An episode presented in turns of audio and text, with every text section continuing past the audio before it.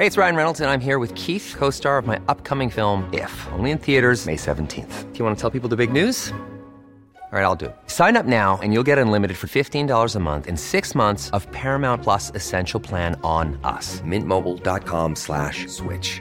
Upfront payment of $45 equivalent to $15 per month. Unlimited over 40 gigabytes per month. Face lower speeds. Videos at 480p. Active Mint customers by 531.24 get six months of Paramount Plus Essential Plan. Auto renews after six months. Offer ends May 31st, 2024. Separate Paramount Plus registration required. Terms and conditions apply if rated PG. Ever catch yourself eating the same flavorless dinner three days in a row?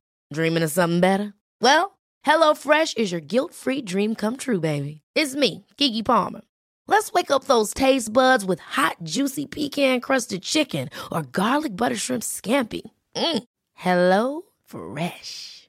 Stop dreaming of all the delicious possibilities and dig in at HelloFresh.com. Let's get this dinner party started.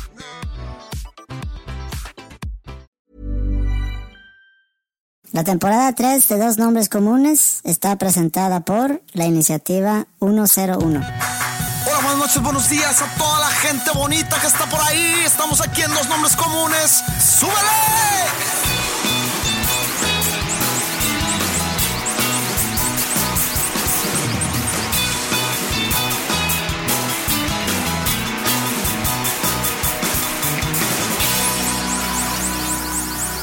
Ok. Lo prometido es deuda. Vamos a revisar cantidad de downloads. No estoy de acuerdo. O sea, me voy a amparar. Bueno, es tu decisión. Quedar mal. Escuché el voice note Ajá. y al último dice, haz de cuenta. O sea, estoy hablando en sentido figurado. Mm, ok, sí. no me es, puedes tomar la palabra de esa manera si tienes ese disclaimer al último. ¿Estás o no estás diciendo que si llegamos a un millón de downloads te vas a rapar? Pues lo dije hace un año o más. ¿Y luego?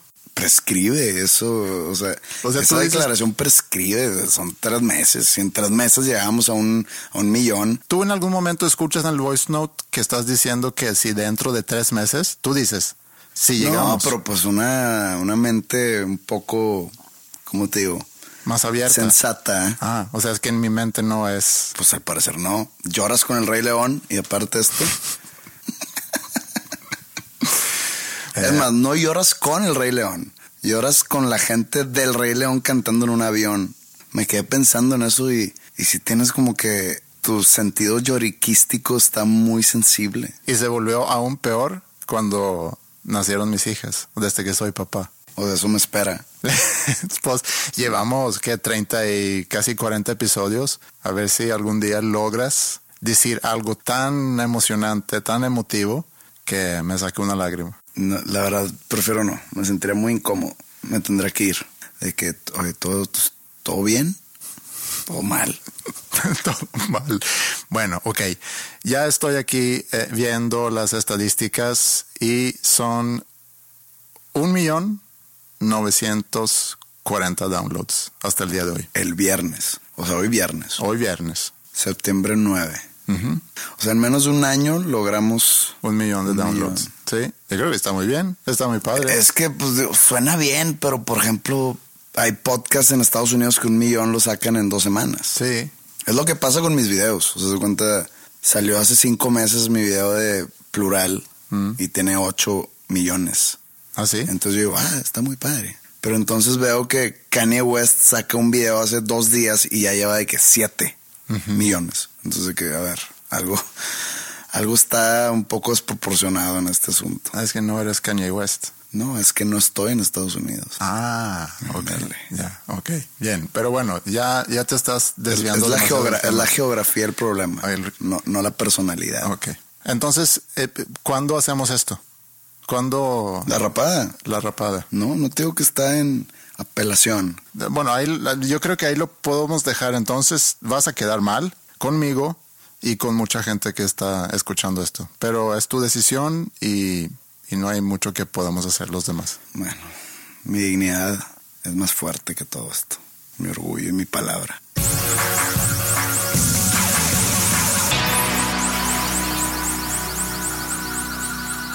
A mí me gusta mucho tener este podcast porque nos da una oportunidad de hacer lo que realmente queramos. Hemos platicado aquí en, en algunos episodios sobre viajar en el tiempo. sin darnos cuenta a lo mejor que este mismo podcast nos da la oportunidad de viajar en el tiempo. Entonces me gustaría que, que lo hagamos ahorita. ¿Traes un DeLorean ahí estacionado? no, quiero que hagamos dos viajes. Yo hago un viaje donde yo te llevo o en algún momento en la historia y que tú hagas un viaje donde tú me llevas en algún momento en la historia. ¿Te parece? Va. Bueno, yo te voy a llevar a Londres en 1968. En el verano, en 1968. ¿Estás listo? Venga. Vamos.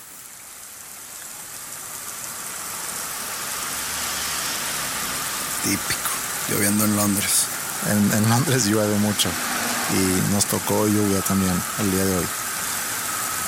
Bueno, sígueme. Vamos caminando y te voy a enseñar algo. Ok, pues sí.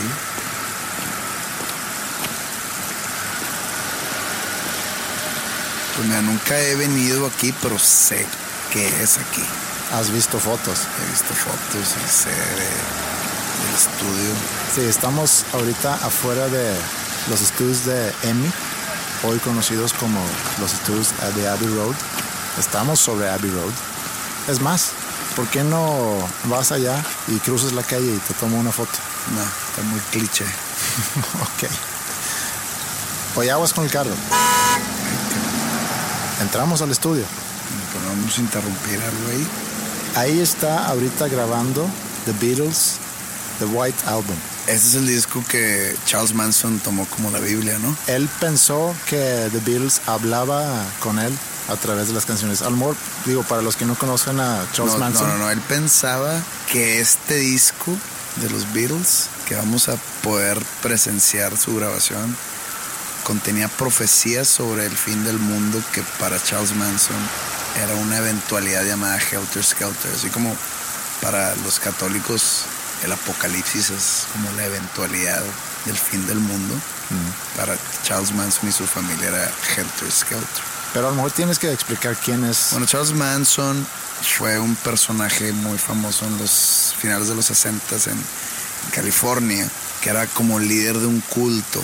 Que se llamaba La Familia. Que se llamaba The Manson Family. Mm. Y el, el, verdadero, digamos, objetivo para él de tener este culto era para ayudarlo a él ser famoso, más famoso que los Beatles incluso, como, mm. como músico.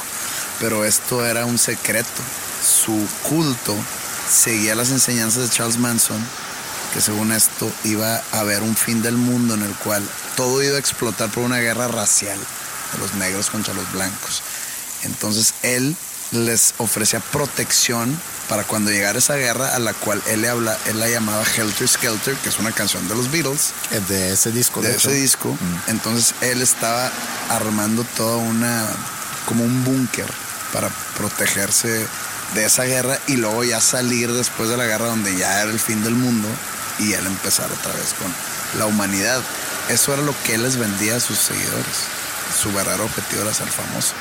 Pero entonces él, para tapar algunos crímenes que lo inculpaban a él y a su culto, fue y asesinó a personas famosas, que fue lo que finalmente lo hicieron famoso. Paradójicamente, él es muy famoso, pero no por músico, sino catalogado erróneamente, creo yo, como un asesino en serie, muy famoso, que pues no es asesino en serie, mató a relativamente poca gente. Creo que eran siete, siete personas. pero entre, entre ellas estaba Sharon Tate, una Tate. actriz muy famosa y esposa de un muy famoso director llamado Roman Polanski. Sí. Y por eso se hizo famoso. Sí. Como el asesino de Sharon Tate. Entonces, él tomó como Biblia o como profecía este disco de los Beatles que estamos viendo o que vamos a ver. Pero bueno, era un paréntesis cultural. Ese disco era un doble disco. Era el disco que grabaron después de Sgt. Peppers. Bueno, hacían, habían hecho un EP entre Sgt. Peppers y, y, The White Album, que realmente no se llama The White Album, se llama The Beatles, pero como es una blanco, pues está conocido como The White Album. Pues como ves, entramos al estudio. Ah, después de ti.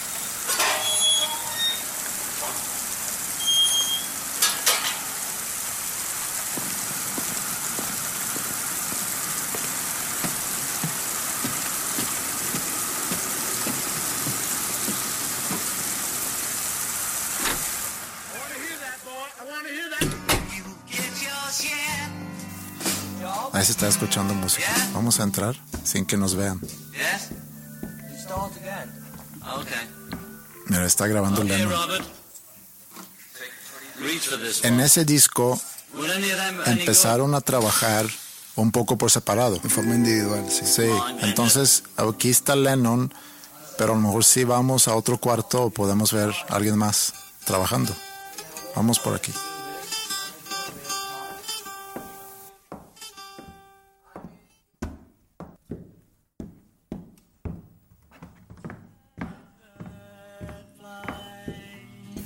Ah, mira, puedo escuchar Blackbird. Sí, vamos, vamos a ver. Ahí está Paul McCartney. Vamos a ver qué está haciendo George. Vamos por aquí.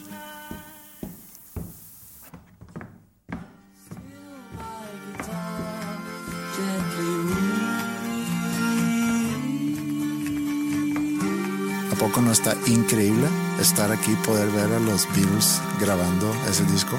Pero la gente que está aquí presente no saben que están presenciando, valga la redundancia, historia, historia musical. Eso es algo que yo he pensado mucho.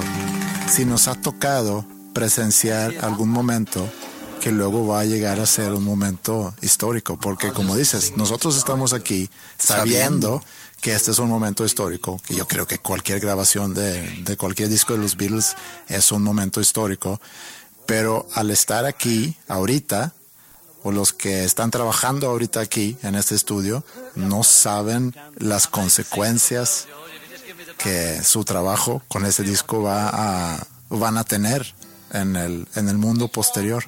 ¿Tú crees que has presenciado algún momento histórico? Claro, los campeonatos de rayados. ok, puede ser. Oye, güey. Ahí viene Lennon, ahí viene Lennon. A ver, Dile, di- dile algo. Mr. Lennon, Mr. Lennon, hi. Uh, just an idea for a song. Listen. Imagine there's no heaven. It's easy if you try. No hell below us. Above us only sky.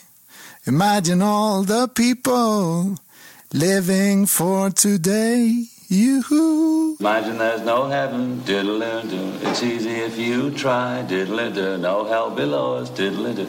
No sky. Imagine all the people living for today. Yes. Uh-huh. Whatever. What do you think? Well, it was just all metaphors, you know.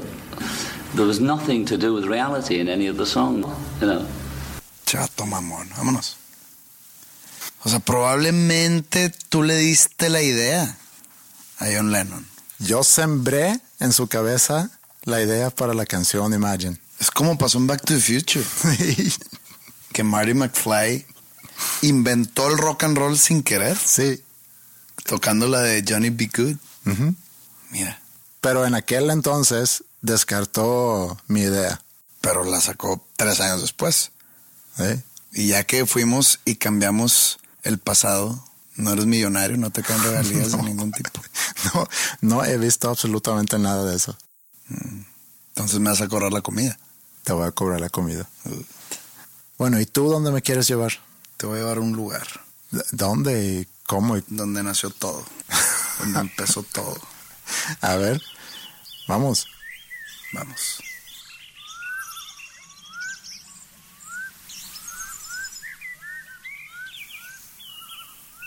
Estamos como que en un bosque. Es correcto.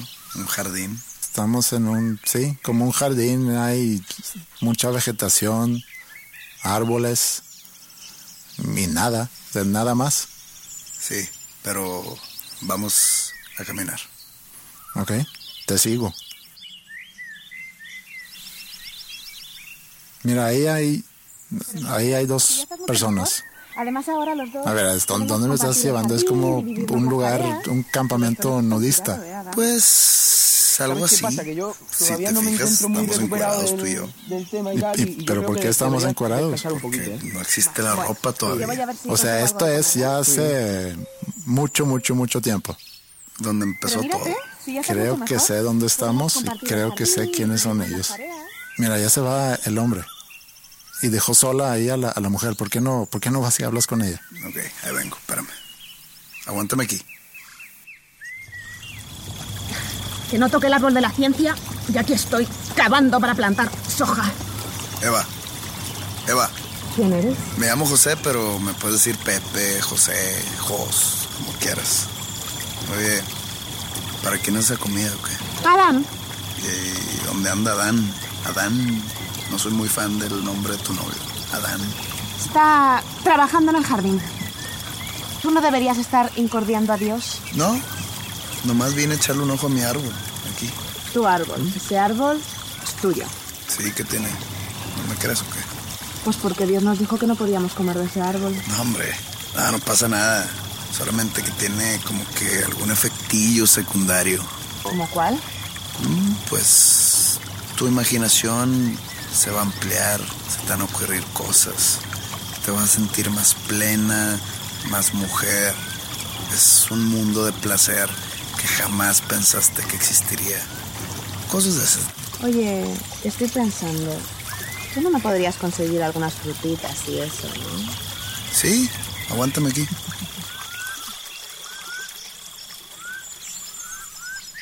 Pepe, ¿dónde andará? A mí me dejó aquí solo en el, en el bosque y mientras él está tirando la onda ahí a la mujer. Hey, ya, perdón. ¿Qué? ¿Cómo te fue? Bien, bien, bien. ¿Sí? Todo bien. ¿Que ya nos regresamos o qué? No, a ver, aguanta. Mira, ahí está la mujer con el hombre ese, otra vez. Sí, Eva, gran tipa.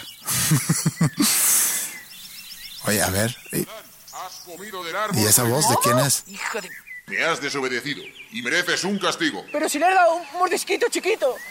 Además, que la culpa la tiene ella, que me ha traído la fruta. ¿Culpa mía? Pero si me las han regalado.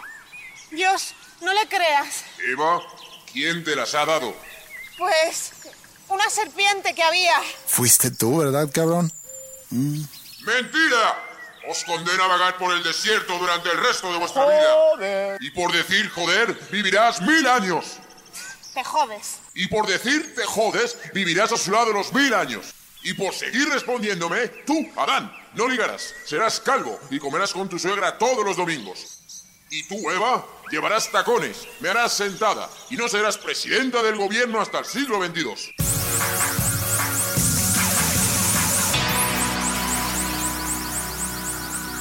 Voy a ser bien objetivo. No me importa que sea Roger Waters. No me importa que haya sido Elton John. O se haya sido la arrolladora banda Limón.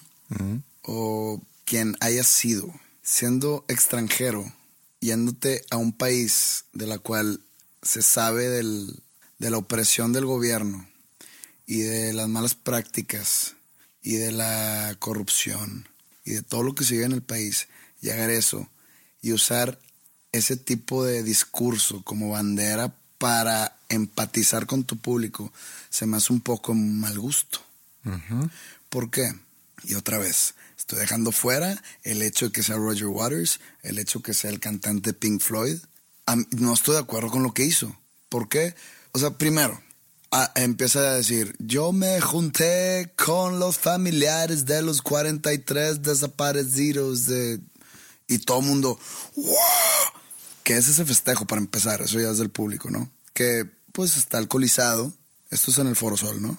Creo que sí, es en el Foro Sol.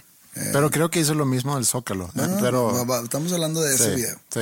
Eh, la gente está alcoholizada. Cualquier cosa que le avientes que se puede identificar en un mínimo por ciento va a gritar. "¡Wow!". Entonces ya hizo un tipo de conexión con su público. Empieza a hablar de nuestro presidente. ¿Por qué él va a pedir la renuncia del presidente? Él viene al país tres días al año. Él no es residente ni es mexicano. No, tampoco estoy a favor del presidente Peña Nieto, que quede claro. Yo soy de los primeros en decir que es un bueno para nada y no debería estar donde está. Pero bueno, el caso es que él que él llega a eso, él, él usa es- ese lugar donde está o ese micrófono abierto hacia no sé cuántos miles de personas para conectar emocionalmente con ellas y no a través de su música, a través de un discurso que a él no le incumbe para mí. A él no le incumbe si Peña Nieto es presidente o no. A él no le incumbe si el presidente que jamás va a pasar, nunca se va a tirar un Nixon, Peña Nieto de renunciar a la mitad de su mandato. Jamás, nunca, nunca, nunca. Y ojalá y pase, pero estoy diciendo que no va a suceder. Para empezar, dudo mucho y ojalá y yo esté mal. Dudo mucho que se haya juntado con los familiares de los 43 desaparecidos.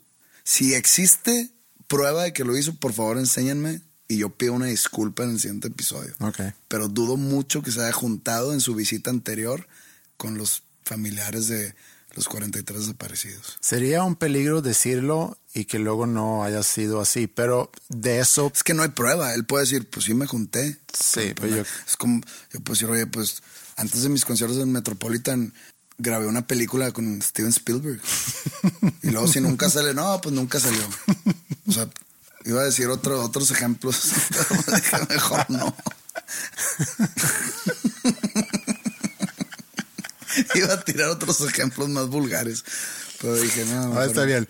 Yo creo que si Roger Waters se juntó con esas personas, seguramente es conocido. Lo, lo checamos. Para, para, para, no importa. No, no, no, no, no, no. Que, que quiero, quiero indagar más en eso. Ok. ¿Qué objetivo tendría Roger Waters en juntarse con esas personas? Y aparte, ¿cuál es la probabilidad que esas personas, los familiares de los 43 de Ayotzinapa, sepan que quién es Roger Waters? ¿Menor de cero?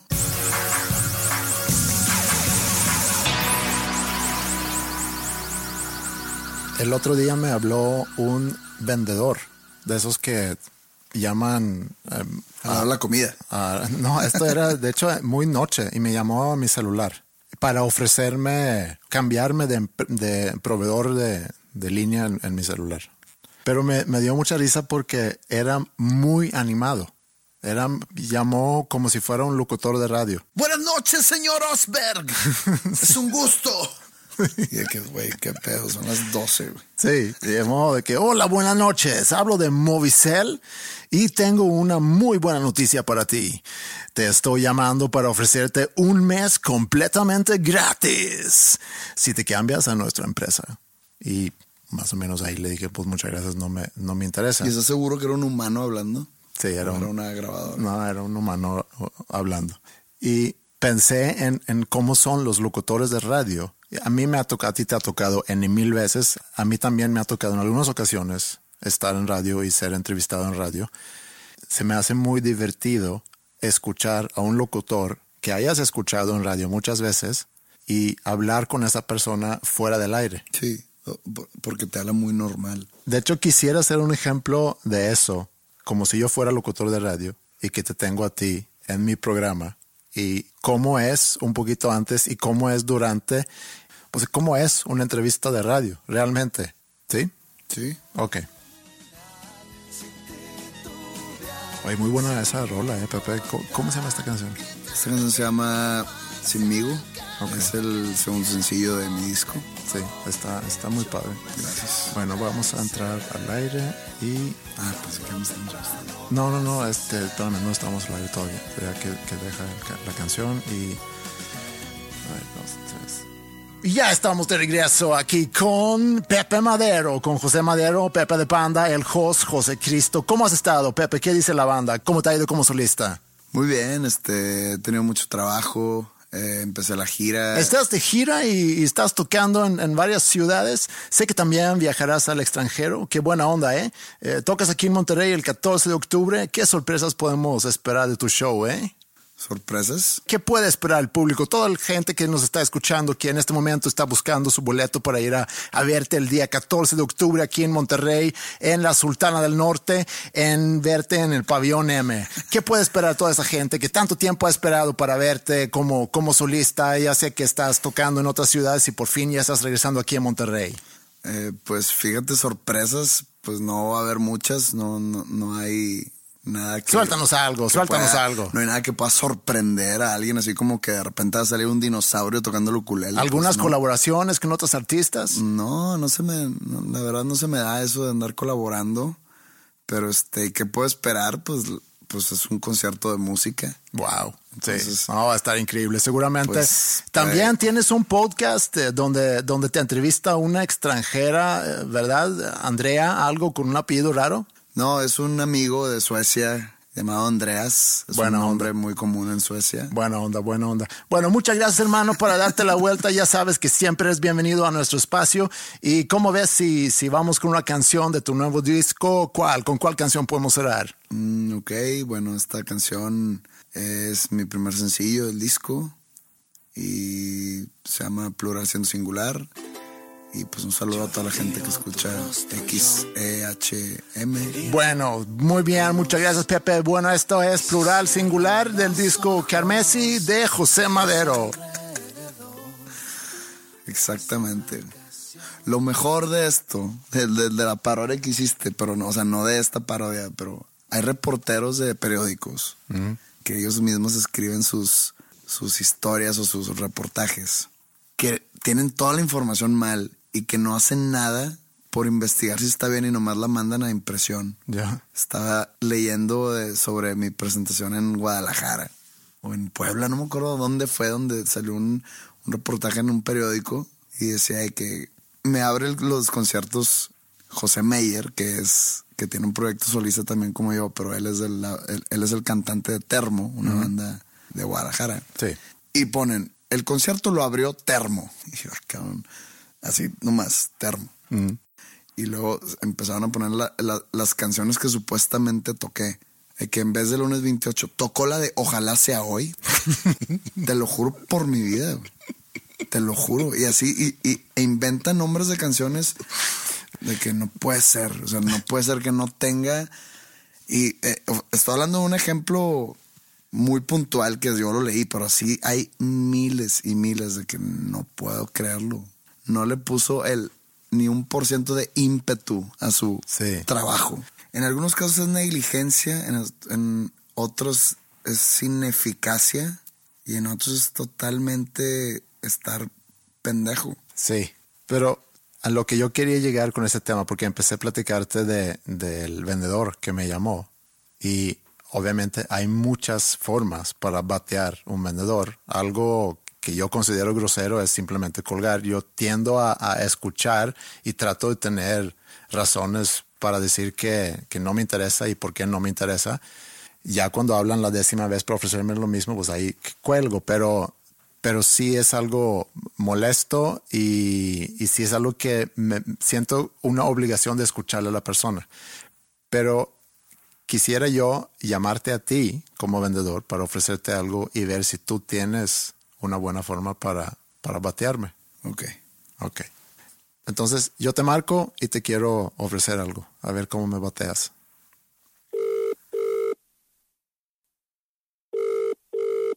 Bueno, Sí, buenas noches. Eh, llamo de la empresa Movicel y quiero ofrecerte nuestros servicios de nuestra empresa. Actualmente tú tienes eh, algún contrato con ver, alguna para, empresa. para, para, para, para. Eh, sí, Joven, joven. eh, ¿Cuál es su nombre? Mi nombre es Juan, Juan, ¿qué? Juan Hernández. ¿Qué edad tienes, Juan? Tengo 24 años. Ok. Mira, Pe- eh, pero yo te... te- pero voy a aprovechar que me hablaste. Mm, Voy a aprovechar que me hablaste para hacerte unas preguntas, ya que soy urólogo. Este, ¿sí sabes lo que es un urólogo, Juan? eh, eh, no, no, eh, no estoy seguro que... Pero ah, yo, yo, yo te estoy marcando aquí de, de Movicel. Sí, Tenemos... sí, yo sé, Juan, yo sé, Juan. Estoy aprovechando que me marcaste, vo- voy a... eh, mira, yo necesito hacerte unas preguntas Mm, para mi práctica médica. ah, O sea, soy médico, soy urólogo, entonces te voy a hacer unas preguntas. Que te voy a preguntarte, eh, ¿tú al orinar, tu chorro es débil o tu chorro es con fuerza? eh, no, nor- normal. Normal. Normal. Ok. En, en ocasiones te dan ganas de orinar y, y no puedes hacerlo. A, a lo mejor me ha pasado. Eh, llamo de, de Movicel. Sí, sí, sí, sí. ¿Has sentido dolor al orinar, No, no que me... al eyacular? ¿Tú eyaculas, Juan? ¿Te masturbas o tienes sexo? eh, eh, sí, Y cuando eyaculas sientes dolor. no. Ok. Tienes 24 años, este, estás en edad de plenitud sexual, pero pues en algunos casos hay excepciones. Eh, quería preguntarte si has sufrido últimamente de disfunción eréctil. Eh, La caída de tus testículos es este. Señor. es- no, es que es que yo soy urólogo y quiero eh, ofrecerte mis servicios médicos tú me hablaste, pues quiero eh, aprovechar a ver si vienes a, a mi consultorio para darte una cita y, y, pues ver cómo estás en todas tus partes genitales. Digo, te pregunto que si tus testículos tienen caída así este, suave o, o están un poco así como que ladeados hacia la izquierda, hacia la derecha, o son pequeños.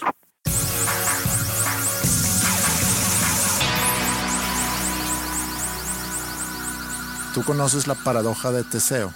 No. Bueno, la paradoja de Teseo. Teseo era un rey de Atenas y tenía un barco. Y ese barco, pues conforme avanzaban los años, había que reemplazar partes de ese barco. Primero cambiaron todos los remos y luego ya fueron sustituyendo partes de madera en el mismo barco hasta ya haber reemplazado cada parte de ese barco. Entonces la pregunta es, ¿sigue siendo el mismo barco? ¿Sigue siendo el barco de Teseo o es otro barco? Pues yo creo que es el mismo barco, porque es transportando esa parábola. Es, no es una parábola, es una paradoja.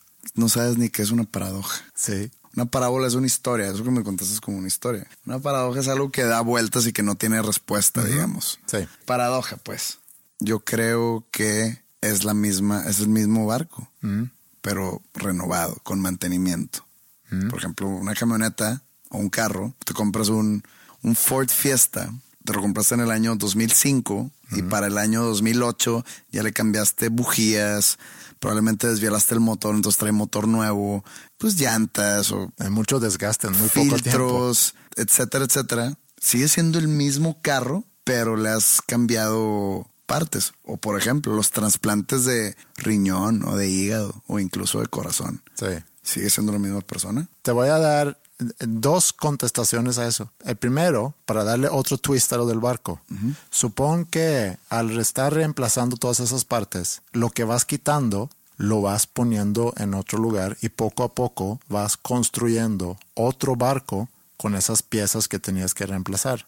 Sin duda va a ser otro barco más, más viejo. En, a- ahí tú dejas de decir otro barco. Sí, pero sigue siendo el mismo barco. Hay escuelas de pensamiento dentro de esa misma paradoja. Tú dices que es el mismo barco, pero pues tú mismo al contarme, tú estás diciendo otro barco. En el cuento está la respuesta. Y la otra es lo que dices eh, sobre el trasplantes de órganos. Nosotros cambiamos las células de nuestro cuerpo cada 7 a 10 años. Hay una renovación total. No es que a los 7 años pasa, sino constantemente hay una renovación, pero cada 7 años aproximadamente renovamos todas las células. Cambiamos quienes somos. Somos otro cuerpo o somos la misma persona. Somos la misma persona. Tú ves un gordo que se llame Juan Ángel y se hace la operación del bypass y pierde 70 kilos, le sigues diciendo Juan Ángel. Se sigue riendo de los mismos chistes. Sigues teniendo las mismas pláticas de fútbol. Le sigue yendo a los rayados. Nada más ahora está flaco. Esos ejemplos son como mindfucks filosóficos, se podría decir. Y me gusta. Pero un mindfuck también puede ser algo que no podemos comprender. Te voy a dar otro que según yo es un mindfuck.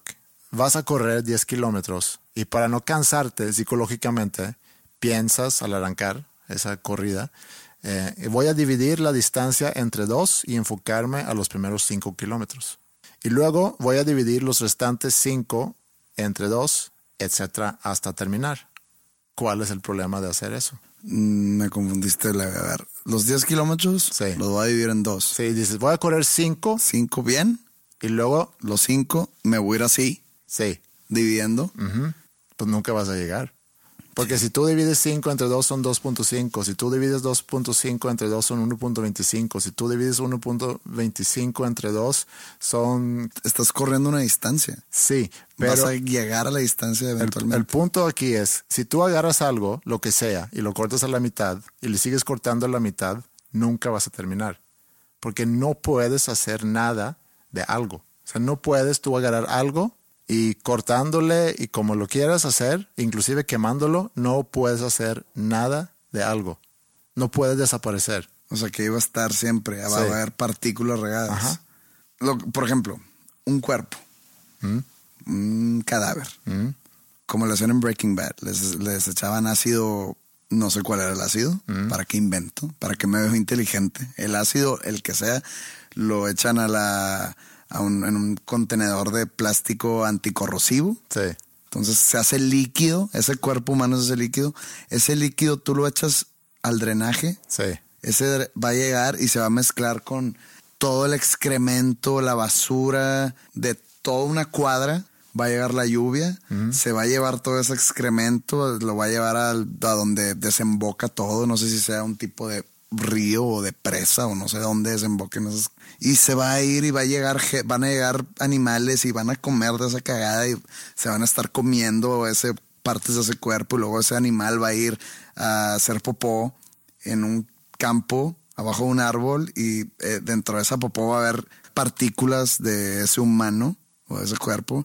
Eso pues no, nunca va a desaparecer. Nunca va a desaparecer. Si se hace polvo y lo tiras al aire, pues alguien lo va a respirar. Es buen tema para una canción. De nada. Mira, ahí te va otro.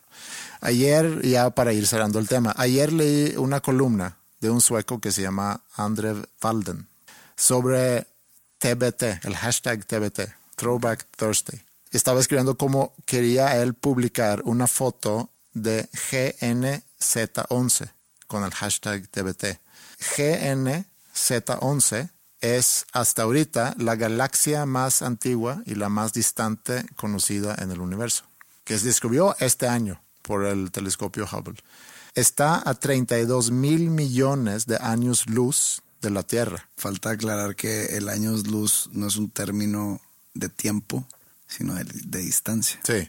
Y es observada, o sea, cuando lo observan o cuando lo encuentran con el telescopio Hubble, es observada como era hace 13.4 mil millones de años.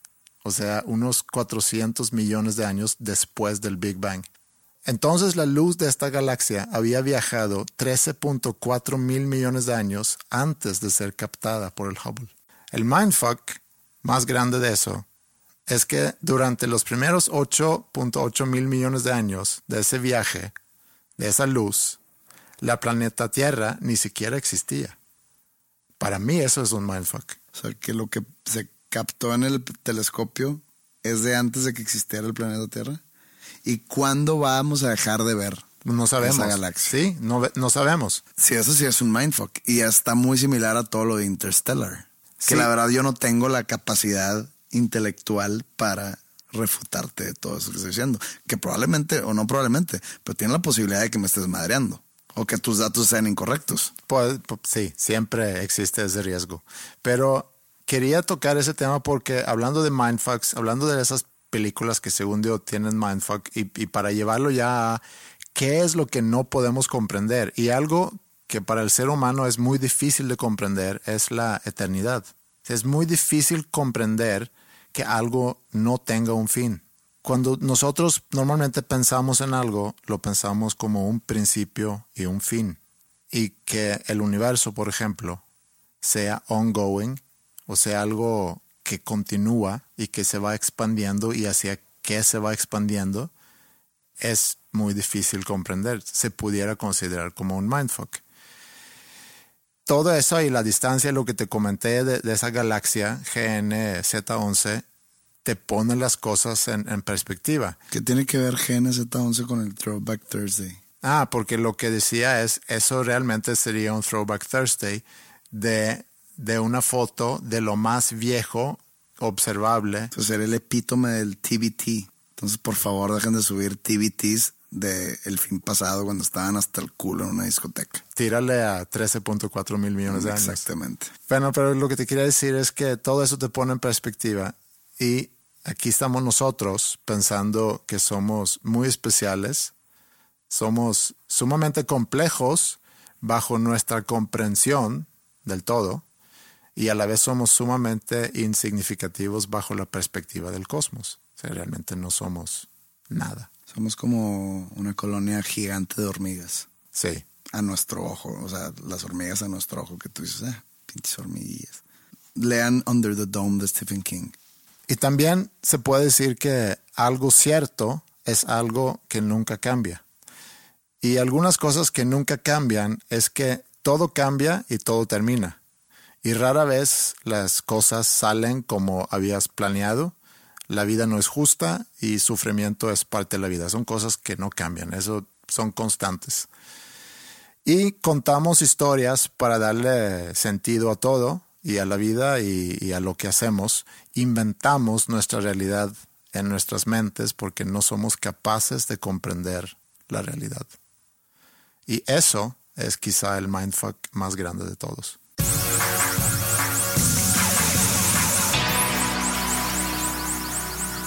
¿Quién tenía razón de Maquiavelo o Rousseau? Y el cuestionamiento... Los, los filósofos. Sí. Y el cuestionamiento es si el hombre nace bueno o malo. O sea que si la naturaleza del hombre es ser bueno o si la naturaleza es ser malo. malo, maligno, evil, pues. Malvado. Malvado. Y bueno, no, no creo que haya mucha necesidad de explorar acerca de Maquiavelo y Rousseau, que tampoco quiero pretender ser un conocedor de ellos dos, aunque... No, pero hay muchas diferencias entre ellos dos muy a grandes rasgos. Aunque tú no sepas, yo tengo algunos datos. Acuérdate, yo sé cosas. sí, me di cuenta. Que no me sirve de nada el, el saber estas cosas, pero raramente sé cosas. Jean-Jacques Rousseau es suizo y que él tenía una visión muy utópica, muy idealista de la raza humana. Y él en cuanto al, al Estado y a la ciencia política, lo veía todo así de color de rosa. Creo que de, de esa visión tan positiva que tenía o tan idealista y perfecta, nace lo que viene siendo el comunismo, porque él dice que el ser humano deja de ser bueno por naturaleza al momento que se crea la propiedad privada. Cuando empieza a existir la propiedad privada es cuando empieza a haber conflicto entre, entre sus similares, empieza a haber desigualdad entre, entre los demás gente. Entonces ahí es donde las personas se vuelven mal, malvadas. Okay. Y, eso me sonó mucho comunismo, el de que, las personas no tengan propiedad, este, propiedad alguna. O sea, que ellos vivan en, en zonas dadas a ellos por el Estado que ganen lo mismo todos, que todos se visten igual, que todos, haz de cuenta que a grandes rasgos eh, de ahí nace la idea del comunismo y el fascismo. Y Maquiavelo, eh, que era, creo que era italiano, ¿no? Sí. Maquiavelo era un filósofo, era muy pobre y fue perseguido por sus ideas por los Medici en Florencia. Su tema principal era la política. Hizo un libro muy famoso llamado El Príncipe pero no príncipe por ser el hijo del rey, sino príncipe porque él hablando sobre un tipo de gobernante, un gobernador, pero le dice príncipe porque se desprende de, la palabra principio, no príncipe por ser el hijo de, un rey o de una monarquía. Y él dice que el, el, príncipe tiene la tarea de llevar a su pueblo a la prosperidad, a la seguridad, a hacerlo mejor, un mejor estado, un mejor todo. Y para cumplir ese objetivo, se puede pasar por alto la moral, la ética, las reglas, las leyes, las normas, etcétera. Sí. Entonces, de ahí sale el término de que una persona muy maquiavélica es porque que no le importa llevarse de encuentro a la gente mientras él cumpla su propio objetivo. Que yo no creo que así sea toda la raza humana, pero sí creo que sí está un poco más inclinado a eso que a lo que piensa Russo?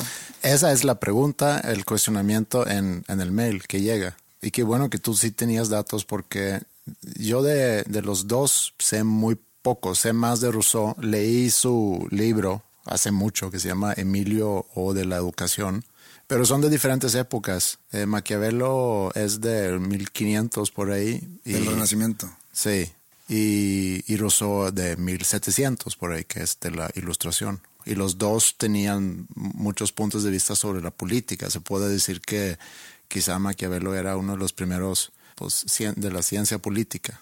Está interesante el cuestionamiento. El que digan que el hombre nace bueno, que su naturaleza es buena. Sí. Yo creo que es lo que, o sea, va de la mano con todo lo que Rousseau dijo en, en todos los aspectos políticos. Como que es demasiado utópico.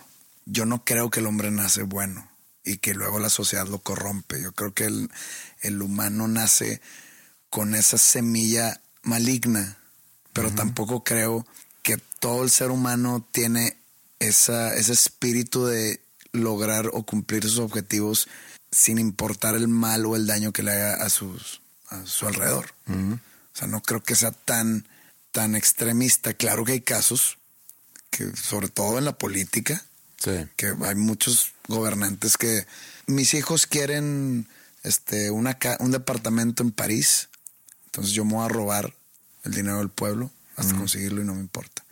Digo, eso es como que un tipo de filosofía de esa gente maquiavélica. No creo que el ser humano sea así por naturaleza, pero sí creo que está más balanceado hacia lo que dice Maquiavelo que hacia como pensaba Rousseau. Pero si vemos eh, nuestra especie, el, ser humano, que sabemos que no hay tanta diferencia, podemos decir que hay cosas que suceden en partes del mundo o inclusive en partes de nuestro país con lo cual no nos podemos identificar. Pero si vamos a la esencia del ser humano, somos bastante similares. Y un bebé recién nacido es muy igual y se comporta muy igual ah, independientemente en qué parte del, del mundo nace. Entonces, yo quiero pensar que nacimos todos iguales, partiendo más o menos de lo mismo, obviamente con una carga genética que, llevamos con nosotros, dependiendo de, nuestros papás y ancestros y demás. Y creo que todos tenemos a nosotros seguramente switches que se puedan prender o apagar, o en este caso a lo mejor prender, en función de factores externos. Si fuera así de blanco o negro, que tampoco creo que ni Maquiavelo ni Rousseau veía el mundo así de blanco y negro, pero cuando lo pones uno contra el otro se vuelve más una perspectiva de blanco y negro. Por ejemplo, aquí en México, aquí de Monterrey inclusive, pues hay personas como tú, personas creativas, buenas en su esencia, que no se la pasan haciendo daño a los demás, y en la misma ciudad ha nacido gente que no tiene problemas aparentemente de colgar a alguien de, de un puente y prenderle fuego. Entonces, ¿dónde es que uno va por el camino que a lo mejor tú escogiste y que alguien más va por el camino de, de matar gente? Y yo creo que ahí es donde entra el mundo donde tú creces. Y ahí es donde le puedo dar razón a, Rousseau cuando dice que es la sociedad que corrompe, es, son los factores externos, pero no quiere decir que todos nacemos buenos. Yo creo que ni buenos ni malos. Es que yo no dije que todos nacemos malos, sino que todos nacen con una incepción dentro de ellos donde que es la maldad. El ser humano es maligno por naturaleza. ¿Por qué crees que es Porque maligno? Es, es muy fácil serlo. Es lo más fácil.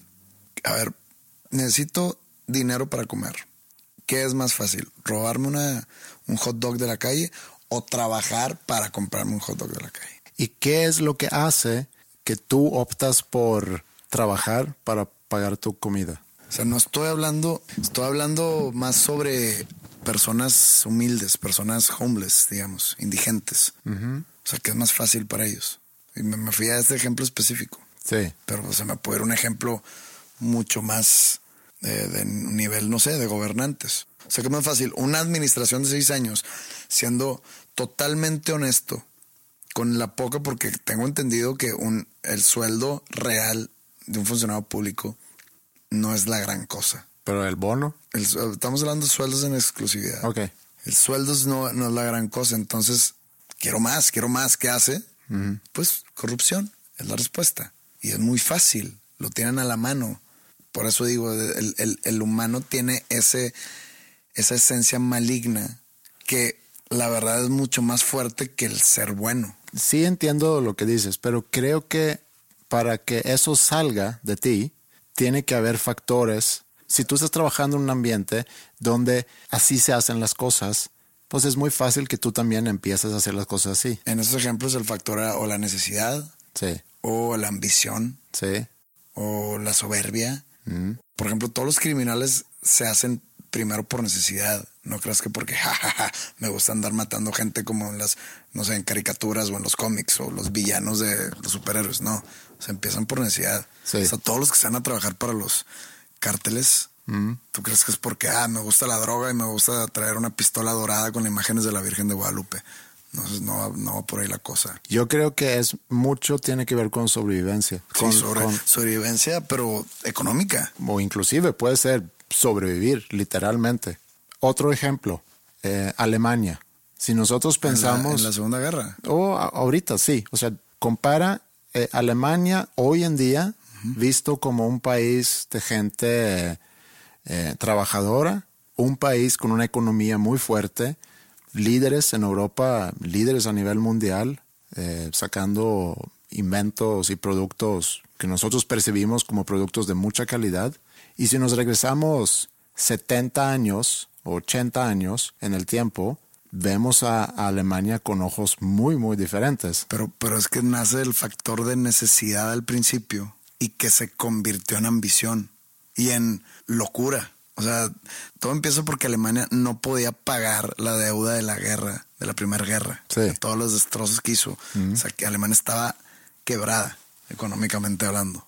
Aparte, Hitler, que le regalan el poder que tuvo, su primer puesto como funcionario público se lo regalan para que dejara de alborotar masas en sus rallies políticos sobre el partido nazi, ¿no? Y de ahí empieza a subir porque él quiere recuperar los terrenos perdidos en la Primera Guerra. Mm. Pero no podía por el Tratado de Versalles, que no podían ni tener armas, ni tanques, ni misiles, ni nada. ¿no? Entonces ahí empieza el problema. Por necesidad de que no tengo para pagar estas deudas y aparte empieza la ambición. Quiero recuperar mis territorios que me robaron. Deja conquistar Praga. Y llega ahí el presidente con la banderita blanca, ¿no? Pásenle, pásenle. Por eso Praga está intacta. Porque dijeron, pásenle, aquí no destruye nada, aquí no hay oposición. Venga. O sea, y dijeron, es tan fácil, vamos a seguirle. Ahí entra la ambición, que es otro factor. La ambición llega al ser humano porque está esa semilla de maldad en todos nosotros. Así como sentimos amor, sentimos celos, sentimos alegría, sentimos lástima, también queremos poder. En el poder creo que incluye dinero, fama, reconocimiento, tener súbditos, tener autoridad. Todo eso incluye en el poder y el humano es hambriento de poder. Todos. Tú pones a alguien en un puesto de poder y dile, nomás vas a hacer un año. No lo puede dejar. No se va a emborrachar y no lo va a dejar. Y va a hacer lo posible por retener ese poder que le prestaste un año. Y ahí es donde empieza todo lo maquiavélico. Sí, creo que puede variar entre persona a persona, pero sí estoy de acuerdo contigo. Y eso es a lo que iba cuando te decía que tenemos switches en nosotros que se prenden en función de, de factores externos.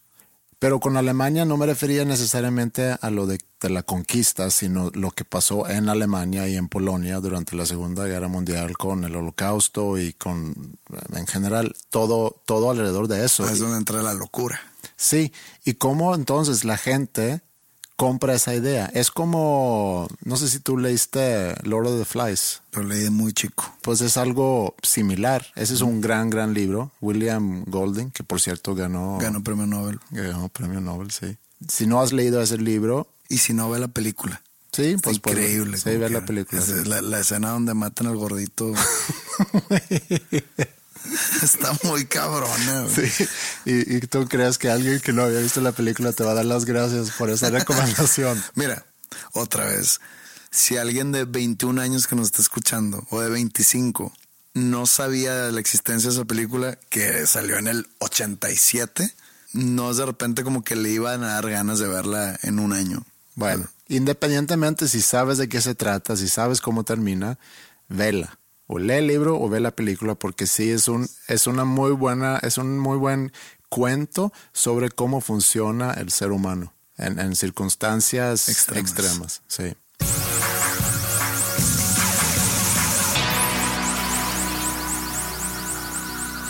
Ahorita que gana Bob Dylan el premio Nobel, que ha causado mucho ruido, por un lado... Que también es sueco. El premio Nobel, sí. Sí, ha habido mucha controversia eh, y todavía no termina la controversia, por eso creo que la noticia ya es vieja porque fue hace un par de semanas, pero como todavía no formalmente ha aceptado el premio, sigue vigente la historia de, de alguna manera. ¿Tú qué piensas de que lo hayan dado ese premio? Fíjate que para dar mi opinión y mi qué pienso, mm. necesito primero llegar al fondo de qué es el premio Nobel, por quién está conformado, qué poder tienen, qué significa ser ganador del premio Nobel, qué beneficios te trae el premio Nobel, cómo escogen al ganador del premio Nobel. Entonces quiero entrar a todo ese tema. Ok. El premio Nobel nace en Suecia o tiene sus bases en Suecia. Sé que premian a la ciencia, sí. siendo física, química, Medicina medicina y literatura. y Eso- la paz. Y la paz. Esos son los originales. Y- Y, y- luego ejemplo- después agregan lo del premio a economía. Economía. Ujú. Ok, esto se da anual. Sí. ¿Cuántos premios por premio hay? ¿Cuántos ganadores por premio hay cada año? Hay varios. El, el de literatura lo gana una persona. Puede ser que en medicina lo haya compartido dos personas. Mira, física hay dos. Este año, 2016. Ujú, Hay tres de química, hay tres de física, hay uno de, de La Paz, ujú. ¿Quién ganó el de paz? eh, Juan Manuel Santos. Es el, el presidente actual de Colombia. Uno de medicina y uno de literatura. El año pasado lo ganó Svetlana Alexievich. En 2014 Patrick Modiano. Y así un Sí. mexicano lo ganó hace mucho tiempo, el Octavio Paz. Sí, en el 92, se me hace 92. 90 y por ahí. Pero siempre es un ganador el premio de la literatura. Octavio Paz 1990. ¿Quién es Nobel? Alfred Nobel era un industrialista, eh, 1800, murió creo que a finales de 1800. Él escribe en su testamento, porque no tenía hijos, que él quiere dejar un legado. Dicen después, él era el inventor de la dinamita. Destruccionista él.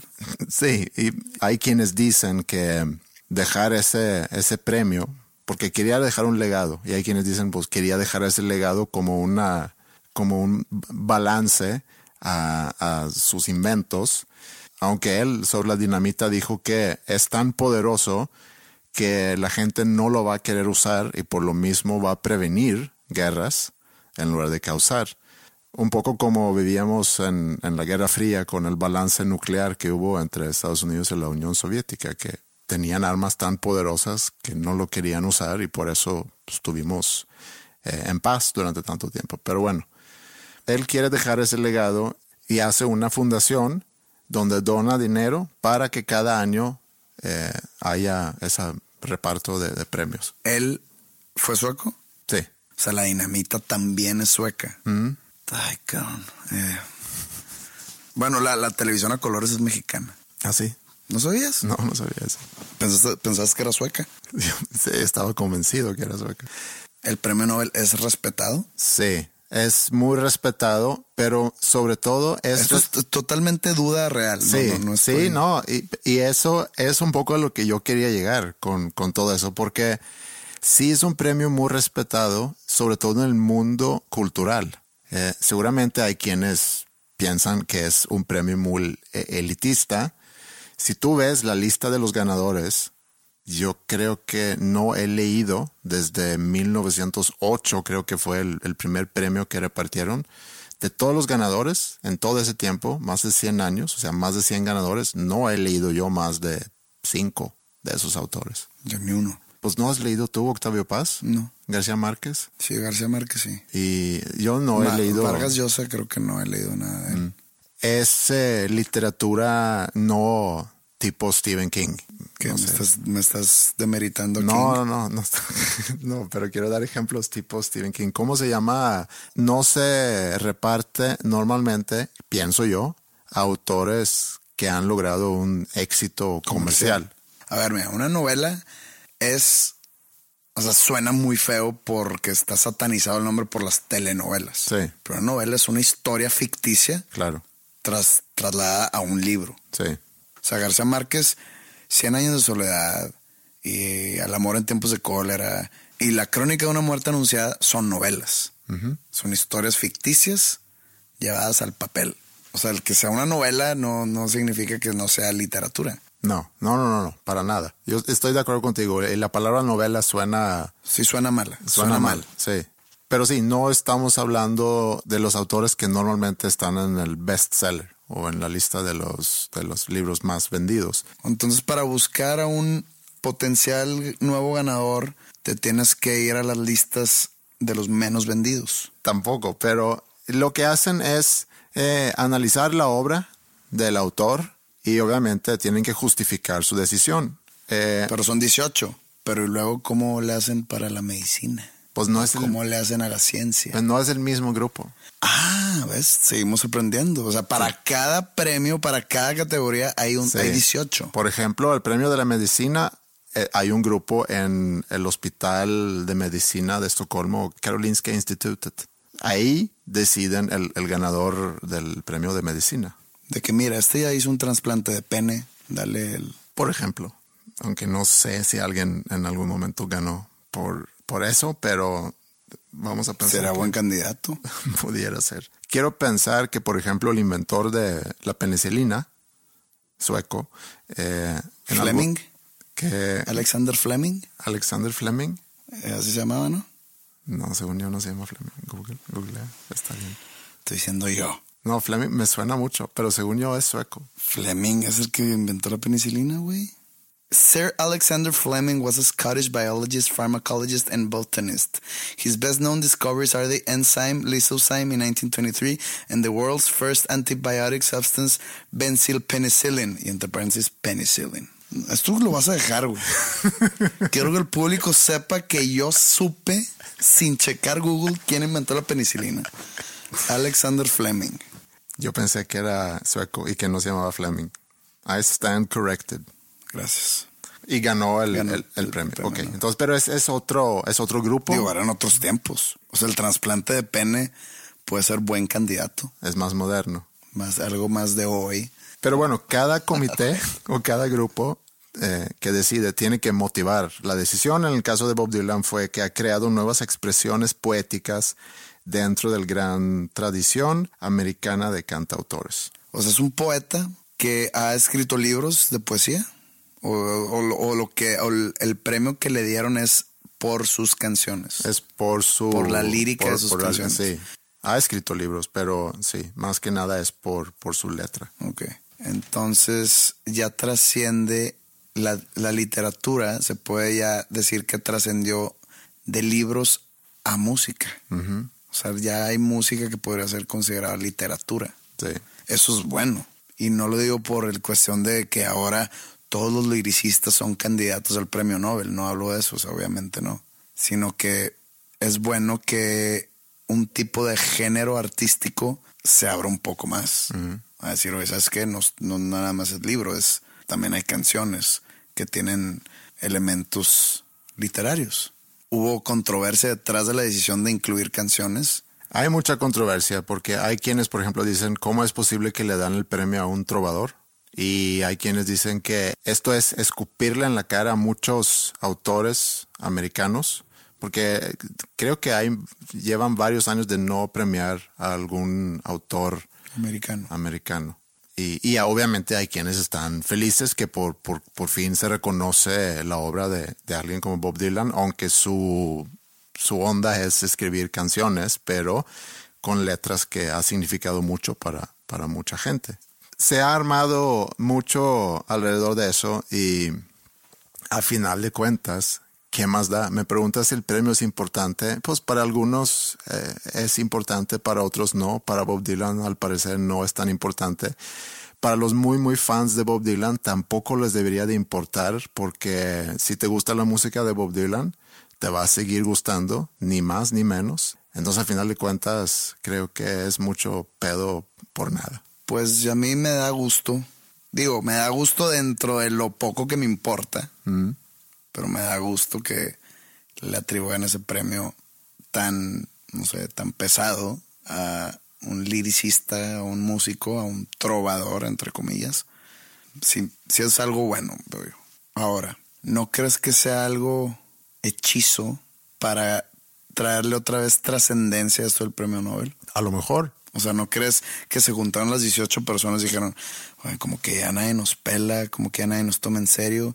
¿Qué tal si damos así un brinco de 180 grados para dar de qué hablar, para causar controversia, polémica y que digan, no, que el premio Nobel y que estemos en boca de todos? Pues, ¿por qué no le damos a, no sé, el premio de literatura a pues, algún cantante, güey? Mm. Ah, ¿cómo? ¿cómo? Sí, güey, buenísima idea, güey. Puede Pues, ser. ¿Quiénes están? Pues mira, está Madero, está Dylan, pero a ver, ese madero es que en español, nada, pues no. No, pero madero es muy bueno, checa. No, no, no, no, es que necesitamos que sea en inglés, güey. Imagínate, no se lo vamos a dar a alguien que escriba en, en danés o en camerunés, güey. O sea, no, no, no, en inglés. Va alguien en inglés, a ver, ¿quién está? No, pues Bob Dylan. Híjole, pues no le llega ni a los talones a Madero, pero pues ni pedo. Va, Bob Dylan, señores. ¿No? O sea, no pudo haber pasado así. No sé. No sé qué tanto suena tu música en, en Suecia. Nunca sabes. Nunca sabes. Ahorita todavía no hay señales de Bob Dylan de que si lo, si lo va a aceptar o no, o si va a ir a Estocolmo a, a participar en esta gran cena que es una, una gala. ¿Ah, cuándo es? El día 10 de diciembre. El 10 de diciembre este año no va a estar, güey. ¿Tú no vas a estar? No. Tengo un compromiso. Pero pues no ganaste, entonces. Pero pues si no acepta Dylan. Te lo dan al, al runner-up. ¿Sí, no? Segundo lugar. Pues avísenme porque tendría que cancelar algunas cosillas.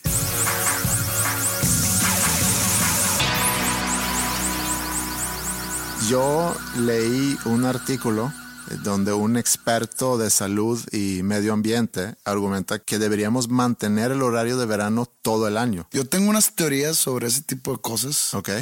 Pero prefiero tocarlas después. Después de que yo te digo lo que... No, después, ahorita, ahorita no. O en este episodio no. Ok. Nomás, nomás quiere decir que tengo unas teorías. Que sí las tengo, pero no las quiero decir. ¿Pero por qué no las quieres decir? Porque no lo tengo ahorita muy plasmado ni muy conceptualizado como para explicarlas okay. en un micrófono. Podemos dejarlo pendiente entonces. Uh -huh.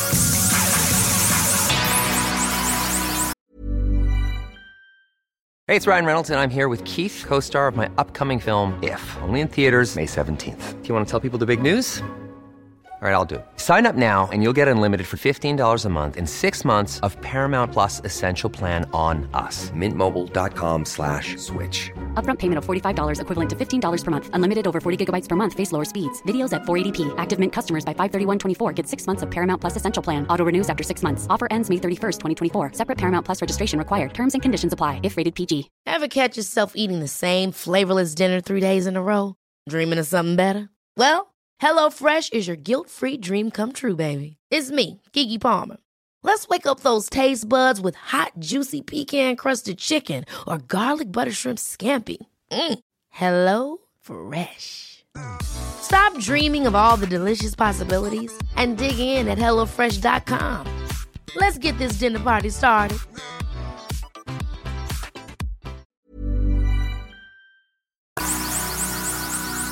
Encontré un artículo muy chistoso hace unos pocos días. Un hombre ucranio, ucran, ucraniano, ucraniano se cambió oficialmente el nombre a iPhone 7.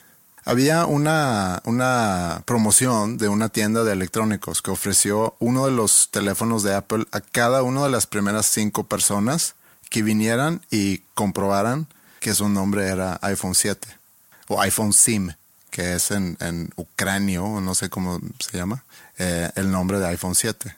Y hace una semana o un par de semanas recibió su premio porque había cambiado su nombre. Pero a ver, a, aquí en México creo que si te quieres cambiar el nombre, tienes que tener una razón válida para hacerlo. Yo no sé cómo funciona en Ucrania, pero él, él dijo que podría retomar su nombre original, que es Alexander Turin, cuando tenga hijos, que no sé por qué la regla es así, pero bueno.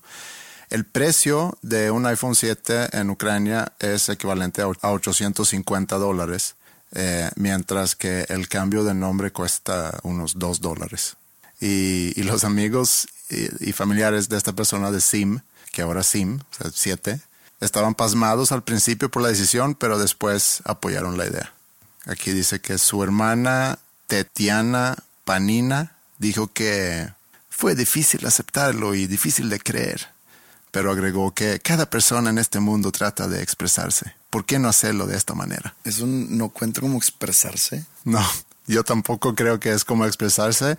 Más bien que vivo y felicidades para iPhone SIM. Pero bueno, lo que tú dijiste sobre el, cambio de nombres en México, porque sí aquí hay de repente nombres o ideas de gente que quiere ponerle nombres a sus hijos que sí están eh, como que medio chistosos.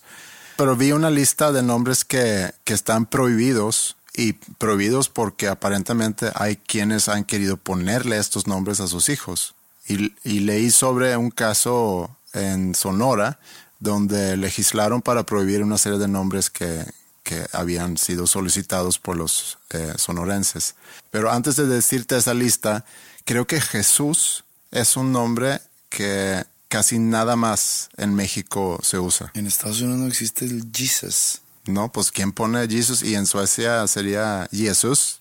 Pues no se pone Jesús. No sé cómo es en el resto de Latinoamérica, ahí que nos ayudan los que escuchan, pero yo tengo la idea que eso es muy, muy mexicano, que usan el nombre Jesús. Sí me había puesto a pensar en algún momento de mi vida en eso, que no por lo sueco, que eso pues yo la verdad desconocía, mm. pero en Estados Unidos no existe el Jesus. Pues aquí Jesús yo creo que es el de los nombres más comunes. Sí. Bueno, no es en México, yo creo que en Latinoamérica. No estoy tan seguro. Yo creo que es muy de México, pero bueno, que hay que nos digan los que nos escuchan de, de otros lugares en Latinoamérica. Pero esta lista me llama la atención porque aquí incluyen nombres como Burger King o Burger King, Terminator, Hitler, Aniv de la Rev. Aniv de la Rev. Aparte que está pinchísimo, no ven el caso, porque sería por aniversario de la revolución. Sí. Déjame contarte una historia. Mi papá nace el 19 de marzo y ese día es el día de San José. Mm. Entonces, mis abuelos decían ponerle José porque nace el día de San José. Y mi papá quería seguir esa tradición. Entonces yo nazco el primero de septiembre y es el día de Santa Remedios. Entonces no sucedió, afortunadamente. ¿Cómo, ¿Cómo sería tu nombre? Remedios. Remedios. Remedios Madero. Sería, ya no estaría vivo. Me, probablemente me hubiese suicidado a mis 11 años. Pues algo no tan drástico, pero estoy pensando ahorita en, en tu carrera como artista como Remedios Madero. No. Suena como tienda de farmacéutico o algo así, ¿no? bueno, siguiendo la lista de los nombres, Calzón. Calzón. Pocahontas. Pocahontas, de hecho, es algo que yo le digo a Ingrid, de cariño. Yo le digo Pocahontas. Oh. Por Morenita. Es morena, Fulanito. Usnavi, que también he visto aquí. Yo no sé si eso es broma, pero de repente llegan así fotos de, de un credencial. US Navy. US Navy, Usnavi. Otro nombre virgen, espinaca, eh, indio. Virgen. Mm. Esos son nombres que vi en la, la lista que el gobierno de, de, Sonora había prohibido, porque aparentemente hay gente que querían poner ese nombre y, y entraron a, a, prohibirlo. Yo creo que más que poner una lista, porque la lista pues te limita pero poquito. Claro. Ahí no, no vi nombre vagina, por ejemplo. No. No, yo, Imagínate yo, yo, a tu hija vagina. Yo no incluí todos los nombres en la lista pero, entonces, pero ese nombre tampoco lo vi. Creo yo que en vez de hacer una lista debería haber un tipo de, obviamente que no, no un consejo, pero alguien que... Un criterio. Que tenga criterio para decir, oye, no, ¿por qué no? Pues no le vas a poner a tu hija vagina, ni a su hermanito le vas a poner testículo. Mm. O sea, no hay manera. Testi. Testi. ¿Para qué? O sea, si, está, si hay tantas campañas concientizadoras Mm. anti-bullying, de esas que te encantan, y luego imagínate permitir ponerle testículo a tu hijo, pues digo, estás promoviendo el bullying. Sí, aparte puedes dividir este nombre en dos y, y, y, y burlarte Testi doblemente. Y culo. Imagínate te llamar testículo y que tu apodo sea culo.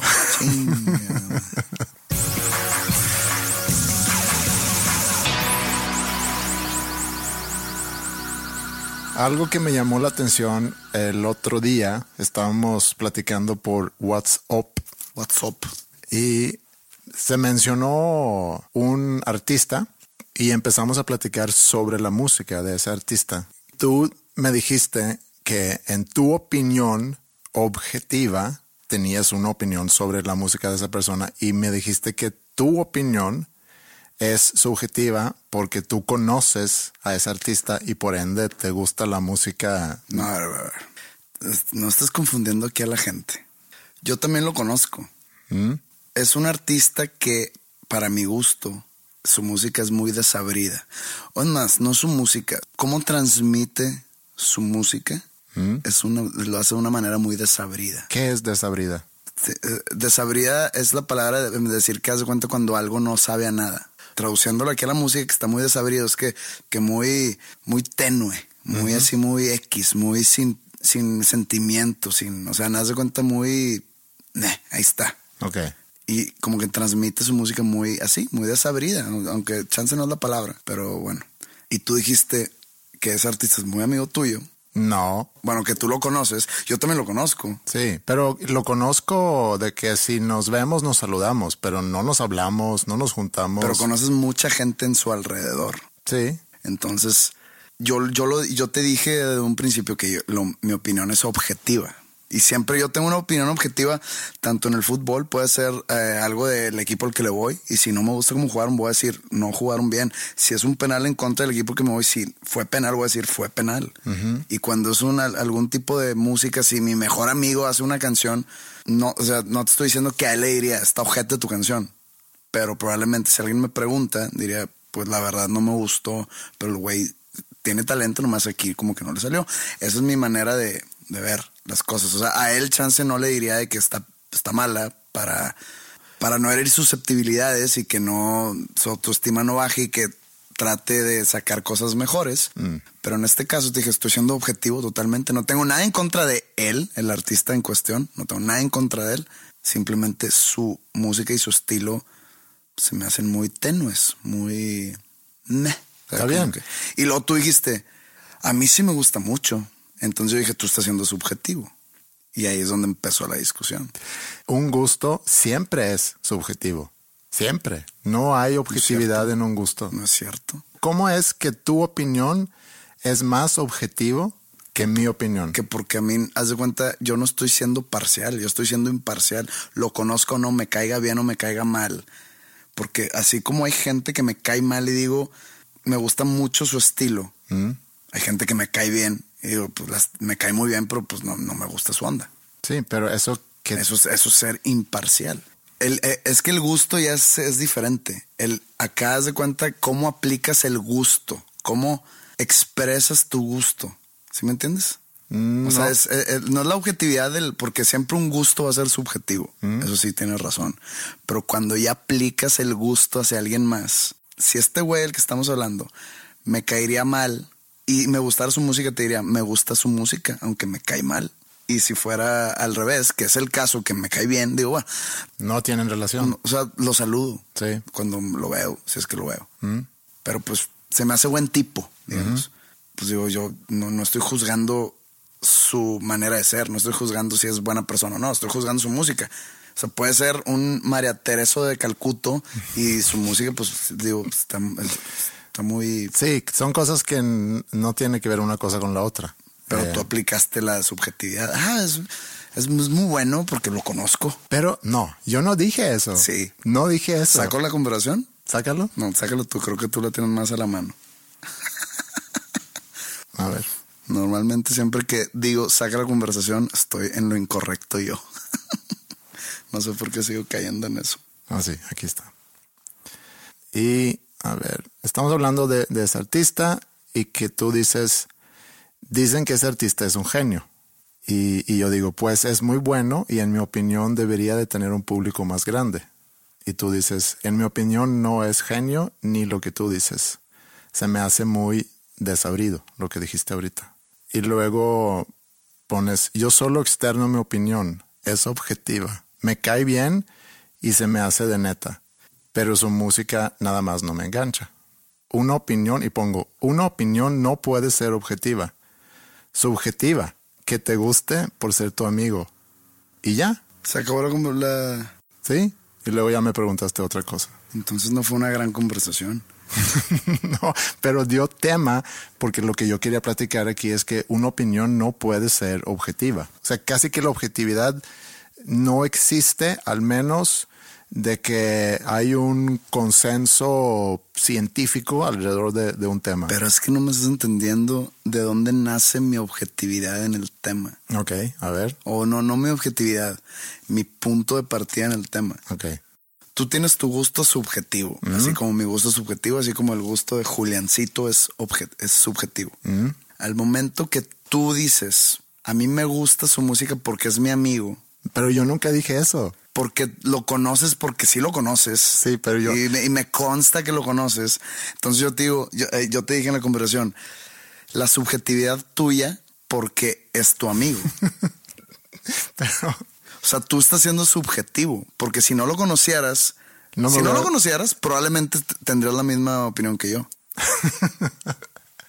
Pero como lo conoces y tu deber social es decir que, que, digo, no sé cómo te... Pero ni siquiera le llamo para decirle, oye, me gusta mucho tu música. No, no tienes por qué llamarle. O sea, nada más es algo... Yo no tengo, tengo amigos que me gustan mucho su música y no es como que, oye, no, pero entonces, ¿cómo estás? Me encanta tu, música. imagínate, yo sé que tú llevas una relación muy amigable mm. con todos los músicos de cierta generación de aquí de Monterrey. Pues es que trabajo con. Sí, yo sé. Y yo, y yo sé que si agarro a un, músico al azar de toda esa generación de músicos de Monterrey, todo el mundo sabe quién eres. O todo el mundo ha trabajado contigo de alguna manera. Y como que tú tiendes a ser muy respetuoso hacia ellos. Digo, no dudo que ellos a ti también, pero tú tiendes a ser muy respetuoso hacia ellos. Tiras un, sí, este, me, me gusta, ese es muy bueno. Como que por no sé si es tu cortesía europea o no sé. Ah. Pero por ejemplo, no he escuchado que tú digas de algún músico de Monterrey que no te guste. Ah, no más, no más de panda. ya te leo. Ya te leo por completo. Por un lado tenemos que tu percepción de mí es que soy muy cortés y muy eh, políticamente correcto. Políticamente correcto. Así es. Respetuoso. Y tienes un resentimiento. No, porque no tiene nada que ver. Porque en algún momento dije que no me gusta. No tengo ningún resentimiento, no estaré aquí. Pero tu observación está muy interesante y sí puedo darte, o sea, sí, ¿cómo se dice? You're onto something. O sea, sí tienes. Pisaste callos. Mm, sí, o sea, sí tienes un muy buen punto ahí, porque sí creo que es muy difícil que no te influya la relación que tienes con la persona al estar opinando sobre, en este caso, su música, lo cual te debería hacer pensar cuál es mi verdadera opinión sobre tu música como solista. No me importa lo que pienses sobre mi música de solista. Porque te he dicho que me gusta. Sí, pero ahora, te, ahora me acabas de dar la razón. Tu opinión es subjetiva. Pues es que la opinión de todos es subjetiva. Eso podemos. No, mi opinión, te digo, es que no quiero nombrar a nadie. Te podría decir tres ejemplos ahorita ya de gente que no, no lo voy a hacer. Porque dije no lo voy a hacer porque Andrés hizo la cara así de que ándale, dilos. Este, tengo amigos que simplemente no me gusta lo que hacen en cuanto a música. Estamos hablando de la música. Y hay gente que me cae mal, mm. que me gusta su música. Mm. Y te lo externo. O sea, no tengo pena de decirle de que pues esa banda nomás, o sea, no, no me caen, pero pues me gusta lo que hacen y escucho su música, que es totalmente válido. Mm. Yo podría estar en los dos extremos para gente diferente. Podría caerle muy mal a gente y probablemente dice, pero pues sí me gusta. Probablemente hay gente también en el gremio que me dice, ah, me cae muy bien Pepe, pero pues la neta no, no, me, no me late. Mm. Y es válido. Yo, yo no, o sea, si yo me entero que alguien dice eso, yo no le voy a agarrar ni por el lado malo, ni me va a caer mal. ¿Por qué? Porque esto así es. Sí. Pero tú, que es el tema de hoy, y tú lo acabas de aceptar, es, eres muy subjetiva en esa onda. O sea, ¿por qué? Porque, primero, no sé si hay gente que no sepa distinguir entre objetividad y subjetividad. A ver, dale la explicación. La subjetividad es cuando tú eres parcial a algo. ¿Qué es ser parcial a algo? Metes tus sentimientos, tus emociones, tu manera de pensar en una decisión.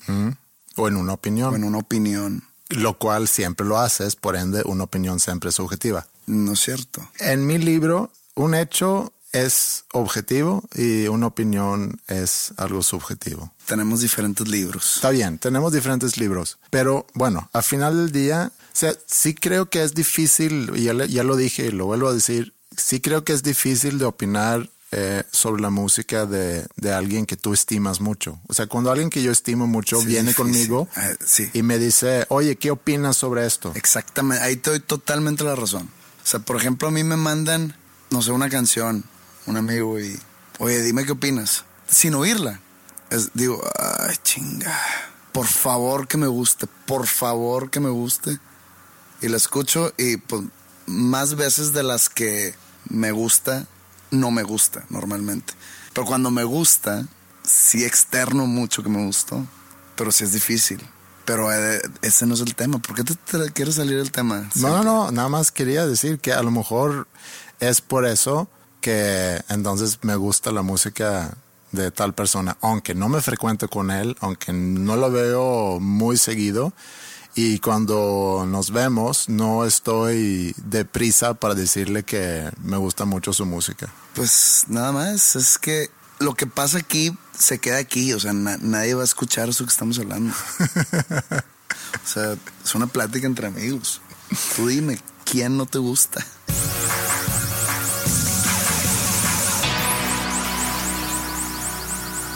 A mí siempre me han gustado mucho los acentos. O sea, yo desde chiquito siempre me han gustado mucho imitar acentos. En, Suecia, así como en, en México, en toda Latinoamérica, en, en cada región se habla de, de una forma distinta. Y mi hermano y yo siempre, pues, nos hacíamos chistosos imitando diferentes acentos. Me acuerdo inclusive una vez que estuvimos de vacaciones, mi familia, y yo me juntaba o me hice muy amigo ahí de un chavo de Gotemburgo. A lo mejor tenía yo 10, 11 años. Y me pasaba toda la semana con este, con este chavo y se me fue pegando el acento desde niño. Y más no me lo podía quitar.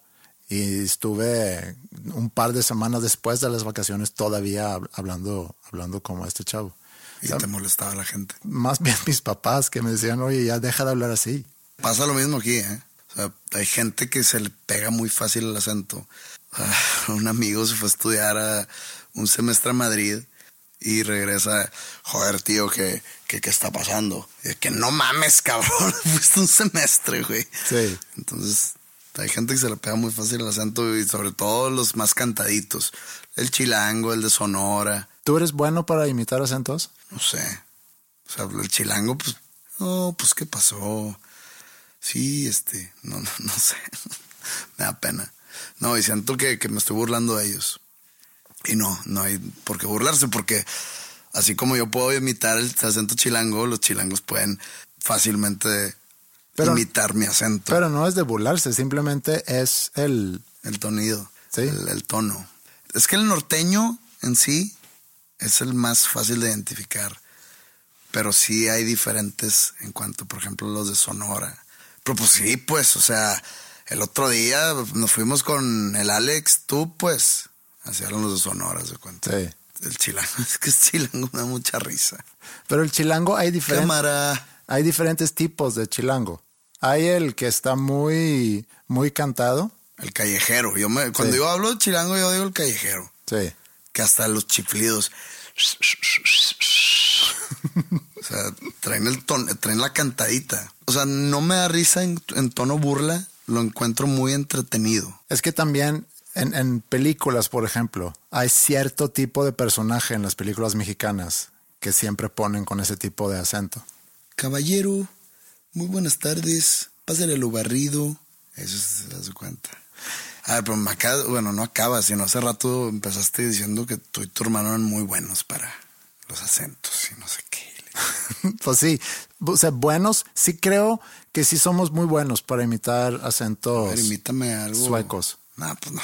Puedes estar haciendo, diciendo algo y sí, es el acento del este. y puede ser mentira. Sí. No, a ver, tírate una, un, no sé, un acento colombiano. Un acento colombiano. Sí.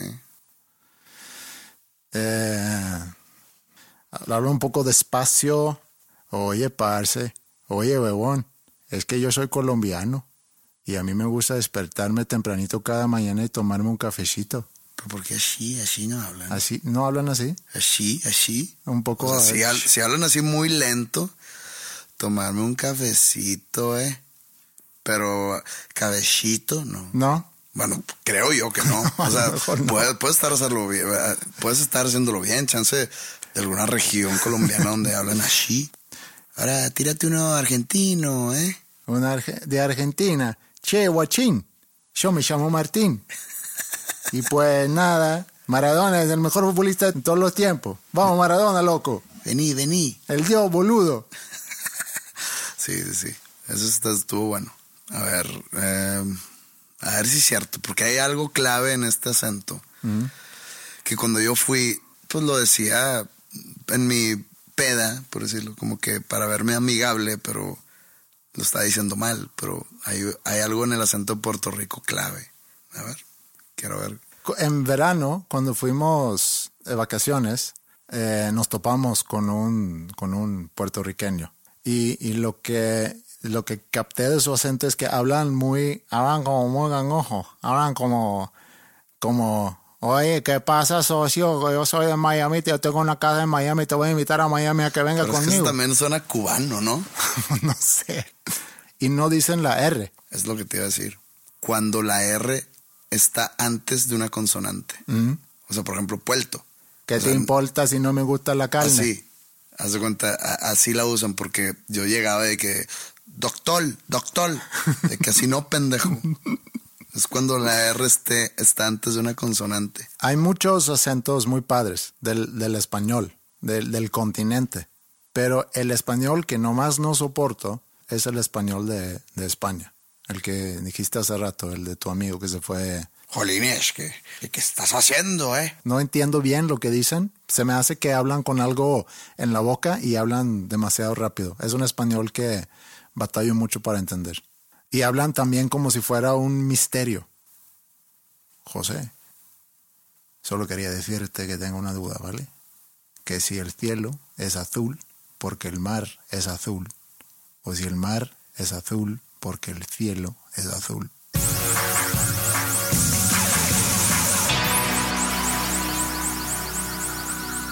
Mis papás, así como tus papás, están divorciados. Mis papás ya se divorciaron cuando yo era grande y lo hemos platicado aquí en algún momento, tanto tú como el divorcio de tus papás, como yo del divorcio de los míos. Pero quiero regresar ya muchos años para poderte contar esta historia. Teníamos nosotros una casa de campo, unos 45 minutos más o menos al sur de Estocolmo, donde yo pasaba todos los veranos. Y enfrente de mi casa eh, vivía una familia.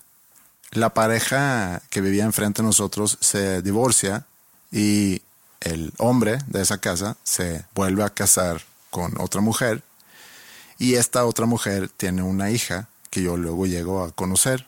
Tenía yo en ese entonces a lo mejor unos 12, 13 años, no me acuerdo muy bien. La conocí y me súper enamoré. Una chica muy, muy, muy guapa. Pero ella no siempre estaba ahí y cuando la veía era de repente en, los veranos y había veranos donde sí venía y había veranos donde no. Entonces no la veía tampoco todos los años, pero cada año que la veía me volvía a enamorar. Pero también, como dije en el episodio pasado, siempre fui súper cartón. Entonces nunca actué, nunca hice absolutamente nada. Sino más bien fue una admiración a distancia. Brincamos a unos siete años más adelante. Esa pareja que vivía enfrente de nosotros también tienen su casa en las afueras de Estocolmo, no en el mismo suburbio donde vivimos nosotros, sino al otro lado de la ciudad. Y un buen día me entero que esta chica, de la cual yo me había enamorado a los 12, 13 años, se iba a venir a vivir con ellos en Estocolmo. Y mi mamá, muy amiga de esta, de la mamá de ella, me dijo, no conoce a nadie aquí en Estocolmo, estaría bien que tú la invites y que la saques a pasear y a, a que conozca amigos tuyos, etc. Y obviamente yo encantado con esa idea.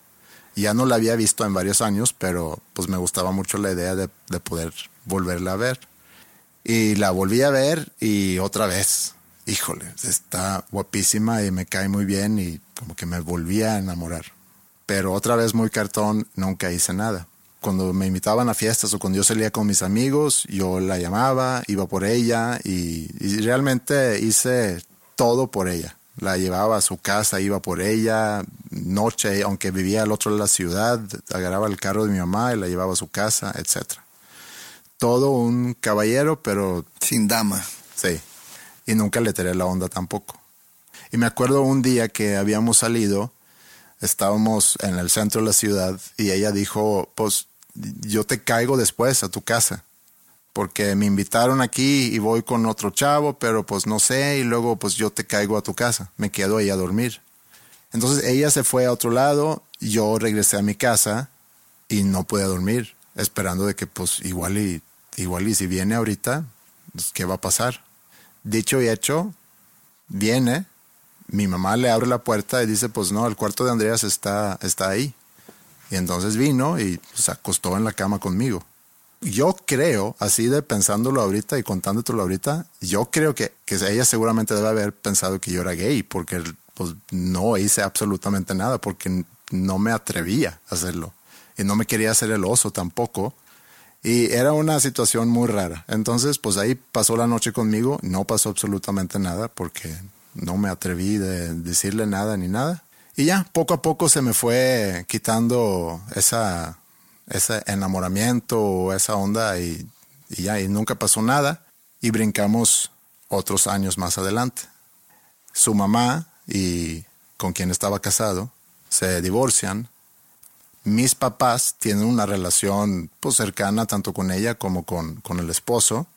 Ya después del divorcio de esa pareja, mis papás se hacen más amigos de, de ella y se empiezan a juntar y empiezan a, a tener una relación y, un buen día, mi papá decide dejar a mi mamá por esa señora. Y ahora está él casado con ella. Entonces, esta chica es mi... ¿Tu hermanastra? Mi hermanastra. Ok, mindfuck. Eso es un mindfuck. ¿Por qué? Porque si tú te hubieras puesto con ella, estarías casado con tu hermana. tus hijos serían tus hijos sobrinos. tu mamá es tu suegra y tu cuñado es tu hermano, güey. Está cabrón. Qué bueno que, que pensó que eras gay.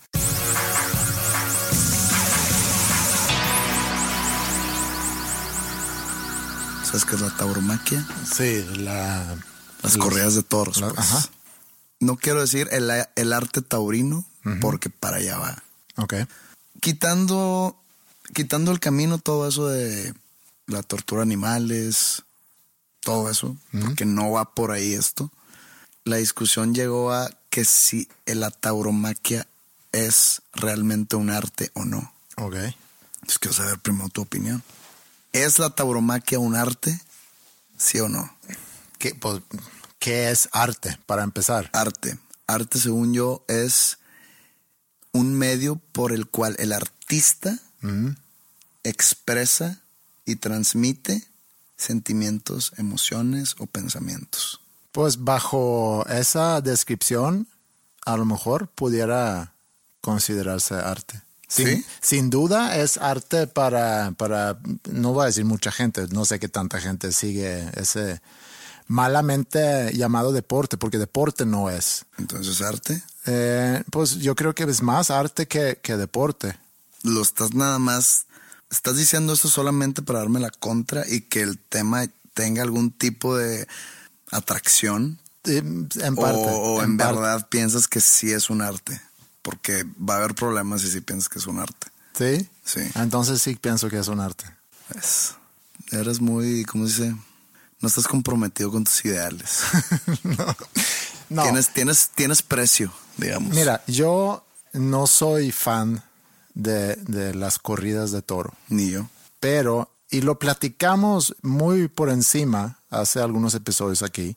Y lo que sí me gusta, porque no es que no soy fiel a mis ideales, pero sí tiendo a cambiar mi opinión sobre ciertas cosas. Ah, sí, es de, es de sabios cambiar opinión. Pero aquí ya no es cuestión de opinión, es más cuestión de. No, pero lo que te quiero decir es que si yo me siento eh, una buena hora, un par de horas con alguien que, que sepa defender muy bien su punto, o a lo mejor me logra convencer. Yo creo que un gran error cuando discutimos en general es que nos aferramos a nuestras opiniones y no estamos con esa apertura de, de, pues a lo mejor lo que tú me acabas de decir me hace reevaluar todo lo que yo pensaba antes y ahorita lo veo desde tu punto de vista y, y sí, voy a cambiar mi forma, mi forma de verlo. Quiero que lo, a lo mejor lo platicamos aquí. Yo no estoy ahorita en favor de, de esa expresión o de esa, no sé cómo llamarlo, eh, ese fenómeno, esa parte de la cultura española, francesa, mexicana, pero a lo mejor hay ciertos puntos donde, donde pudiera entender por qué es considerado, vamos a aislarlo a España, por qué es considerado arte entre ciertas personas en, en España. No quiere decir que yo lo considero un arte, pero puedo entender por qué hay quienes lo consideran un arte. Mira, este amigo mío con el que discutí, cuando digo discutí es una plática amigable, sí. pero con, con un tema controversial, digamos. Sí, es un tema muy controversial. Sí, sí. sí pero el, eh, lo controversial lo dejamos afuera. En cuestión de los animales y todo eso. Esto es simplemente eh, si es arte o no. Ok. Él creció en, un, en una familia muy de toros, pues. O sea, en su rancho, su abuelo tiene un, pues no sé cómo se llama, una- un ruedo. No sé tampoco. Este, donde practican eso, donde hay, pues es un rancho de, para el criadero de toros y demás. O sea, él ha estado en eso toda su vida. Entonces él empezó a platicar lo- sus últimas experiencias y ahí es donde entré yo. Le dije, oye, ¿por qué lo consideras un arte? Y él empezó, el toro se expresa a través de sus movimientos, de sus faenas, de sus, de la espada y matar al toro. Y le digo, ¿cómo se expresa en eso? Entonces como que empezó a, te lo quiero resumir, pero pues empezó a como que a, a comparar mucho eso con el baile. Ok. Entonces yo digo, a ver, un pintor que tiene un lienzo enfrente de él, en blanco, y empieza a hacer una pintura, no tiene limitantes a su imaginación, a su creatividad. ¿Estás de acuerdo? Él empieza y lo que puede empezar como un simple paisaje puede acabar siendo lo que él se imagina como el infierno, digamos. El baile, para que, que es considerado arte, y que también puedo yo empezar a cuestionar si es arte o no, pero lo voy a dejar pasar. El arte depende, es más, o sea, no, no que depende exclusivamente. No, pero perdón. El sí- arte va de la mano con un tipo de música que está guiando ese, e- ese baile. Sí, pero perdón, si tú dices que puedes cuestionar si el baile es considerado arte, sí entiendo que para nada pudieras llegar a ver al- a la corrida de toro como un arte. Ahí, ahí- ahí te va, ¿cómo voy? El baile depende estrictamente de la música a la cual se le está bailando. No es algo que, a ver, o sea, yo no me voy a poner ahorita a expresarme por medio de un baile, sino una música que me dé el ritmo para bailar. Y no hablo de la salsa, no, hablo más, más bailes más artísticos, onda el ballet, O baile contemporáneo. o baile contemporáneo, todo eso. No, no hablo de salsa ni de este hip hop, sí. ni, ni- ni cosas así. Y no es por demeritar esos bailes, pero si de por sí estoy cuestionando lo artístico del baile, me estoy yendo a lo más artístico del baile. Entonces, Depende de la música, ¿no? Pero entonces. Ahí voy, voy, voy. Entonces, él lo estaba comprando mucho con el baile, que el cual el baile depende de una música. Entonces, yo viendo los toros, digo, a ver, entonces el tenis también lo puedes considerar un arte. Me dice, ¿por qué? Pues el tenista es el solo, no es un deporte de equipo. Igual que los toros, también viéndolo del lado deportivo. El tenista solo, hace movimientos similares a los del toro.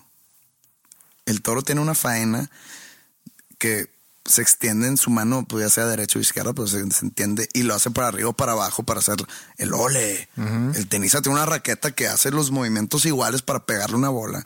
Tiene que tener un, un tipo de movimiento muy específico para el saque, igual para, para clavarle la espada al toro. Digo, es muy similar y al tenis no se le llama arte. No, porque es un deporte. Es un deporte. El, en, en los pro- en los programas deportivos cubren el toro, cubren los toros, no los programas de arte. O sea, en acción, en Deporte B y todas esas cosas cubren los toros. Mm.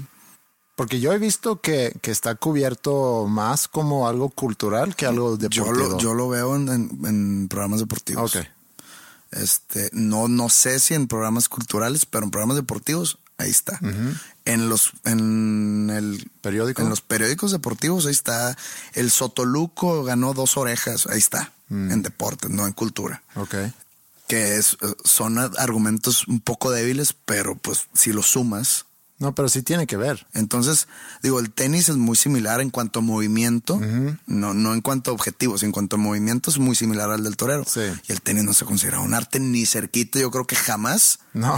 Nada más han dicho, no, Roger Federer es un artista.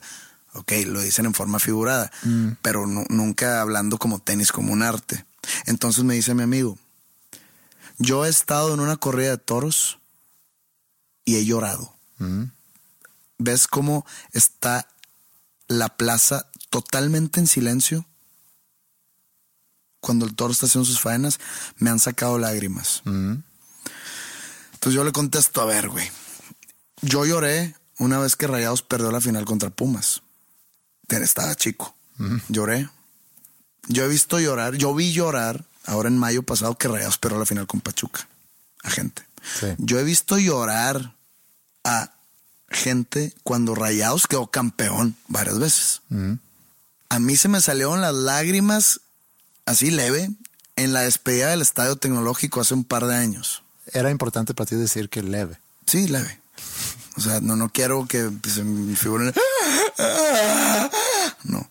Entonces yo le dije, ahora me está diciendo que el fútbol es arte, güey. Que dice, no, que lo que hace Leonel Messi es arte. Pues no es arte, güey. Simplemente él juega con las reglas del deporte. Entonces, entonces le dije, el- tú lloras por una buena faena, así como yo puedo llorar por un campeonato de rayados. Pero no es arte, es que me está, me está transmitiendo el sentimiento. El torero no está transmitiendo sus sentimientos al hacer una faena. Discúlpame. Puede estar el torero deshecho por dentro y es una faena perfecta que te transmite alegría. Y el torero no te está transmitiendo alegría. Hizo una buena faena. Sí, pero mira, ok. El que te causa lágrimas, algo, no lo, lo... Lo saqué porque él me lo dijo. Sí, pero no lo... No significa que lo que estás eh, viendo es algo artístico. O sea, puede... Lo dije porque él sacó ese argumento para defender lo artístico en, lo- en los toros. Que se me hace pobre el argumento. Ahora, entre deporte y arte, eh, el deporte implica una competencia. En la corrida de toro realmente no es una competencia. Pues es tú contra el toro. Pues sí, no, porque el toro pues realmente no lo tiene de gane. O sea, tú estás ahí Yo para... sé, pero hay toros que los, Sí, que los indultan. pero la competencia es en el caso del tenis. Son dos tenistas jugando uno contra el otro, donde uno pierde y otro gana. Pero no sabemos quién va a ganar y quién va a perder. En la corrida del toro es, o sea, la idea de la corrida del toro, o- o así se llama corrida del toro. La- de la tauromaquia. Tauromaquia. La idea de la tauromaquia es que el torero va a matar al toro. A eso vinieron los dos. Pero no es simplemente eso, porque si eso fuera el objetivo, el torero saldría con una espada al mero principio. Bueno, y ahí es donde entra la parte que pudiera considerarse Pero espérate, artístico. tú estás nada más, estás nada más cuestionando que con esos argumentos que estás diciendo, que si es deporte o no. Entonces, ok, va, quítale, el, quítale la categoría deportiva. No es deporte, te la doy. Pero por no ser deporte, es arte. Como te dije hace rato, puedo entender quien lo considera como arte porque es como que muestra algo y lo es al, al- al- al- al mismo tiempo. O sea, muestra la lucha del ser humano por su vida contra el toro y el toro luchando por su vida y a la vez es una lucha por su vida. O sea, él implica riesgos. Sí, pero pues no. La última vez que chequé el pintar un cuadro, no, no se va a morir el pintor. No, no, no, pero, en- sea- pero, pero un pintor quiere ilustrar algo con su pintura. Un Ex- bailarín quiere, en una obra, quiere ilustrar algo con su baile. Tú con tu música quieres ilustrar o contar una historia con tu música, provocar un sentimiento. Tu amigo a lo mejor lo que quería decirte es que cuando tú ves al, al torero moviéndose con gracia, la gracia, si podemos hablar del- de la Sí, gra- sí, sí, de con gracia gracia. del toro, que están como que envueltos en un baile, luchando por su vida, los dos al mismo tiempo. O sea, sí puedo entender cómo alguien puede ver eso y decir, es artístico porque está ilustrando Puede ser, la lucha es, de la es vida. algo muy bonito, es algo, un tipo de so- supervivencia, no sé cómo ponértelo, no sé qué adjetivos ponerle, pero no llega a arte. Para mi gusto, no llega a arte. Y ya te dije los argumentos que me sacó. Sí. Lágrimas, que es como el baile. Ajá. Eh, porque pues, lo del baile lo refuté con lo del tenis. Mm. Y lo refuté diciendo que, que pues el baile todavía está cuestionable si llega a arte. Yo sé que sí es considerado. Y yo sé que si hay personas aquí que se dedican al baile contemporáneo me van a mentar mi madre. pero pues es que, disculpa, si sí es arte, es un arte dependiente de lo musical. O sea, no es un arte independiente. Pues hay, yo estoy seguro que hay bailes que se llevan a cabo sin música. ¿Sí? Sí. Hay, hay cosas de arte que, o sea, tú puedes ir a un museo. Ahí te ahí te- ahí- eh, y esto mismo lo conté. Me tocó una vez en el Met de Nueva York que estaba yo con aquí, te lo juro por mi vida, o sea, me dio lástima todo, todo lo que estaba pasando a mi alrededor. Estaba Yoko Ono, ¿sabes quién es Yoko Ono? Es la esposa, la viuda de John Lennon. Famosa por muchas cosas, menos por lo que se le atribuye a ser famosa. Famosa por, por culpa de ella se separaron los Beatles. Pero bueno, ella tenía como que un tipo de, exhibición, le voy a decir, donde la exhibición era ella parada haciendo sonidos de orgasmo. Performance art. Performance art. Lo pueden buscar en YouTube. Sí. Y la gente, no mames, qué belleza. Qué bárbaro, estoy abrumado con lo artístico. Ah, ah, ah. Güey, no mames. Neta, no mames. ¿Qué opinas de eso? Pues no, No mames, no, no, Sí. te voy a frenar antes de que empieces. No, seguramente no me llamaría la atención. ¿Es arte? Sí, es arte. ¿Por cómo hacer arte? Arte si se lo estuvieran cogiendo, estaría, es arte para- estaría mira. eh, como que expresándose, pla- expresando placer. No, Nadie Sí. se lo está cogiendo. No. Está parada ahí la señora. Sí, Pues está ilustrando algo. Yo me he vuelto mucho más abierto. Yo antes era más así de que eso no es arte, eso es arte. Ahorita estoy un poco en un, pues mira, si es arte para ti, es como con la religión. Mira, si a ti te hace bien, qué bien, tú creas en eso. Perfecto. No quiere decir que yo comparto lo que tú crees. Si esto para ti es arte, excelente.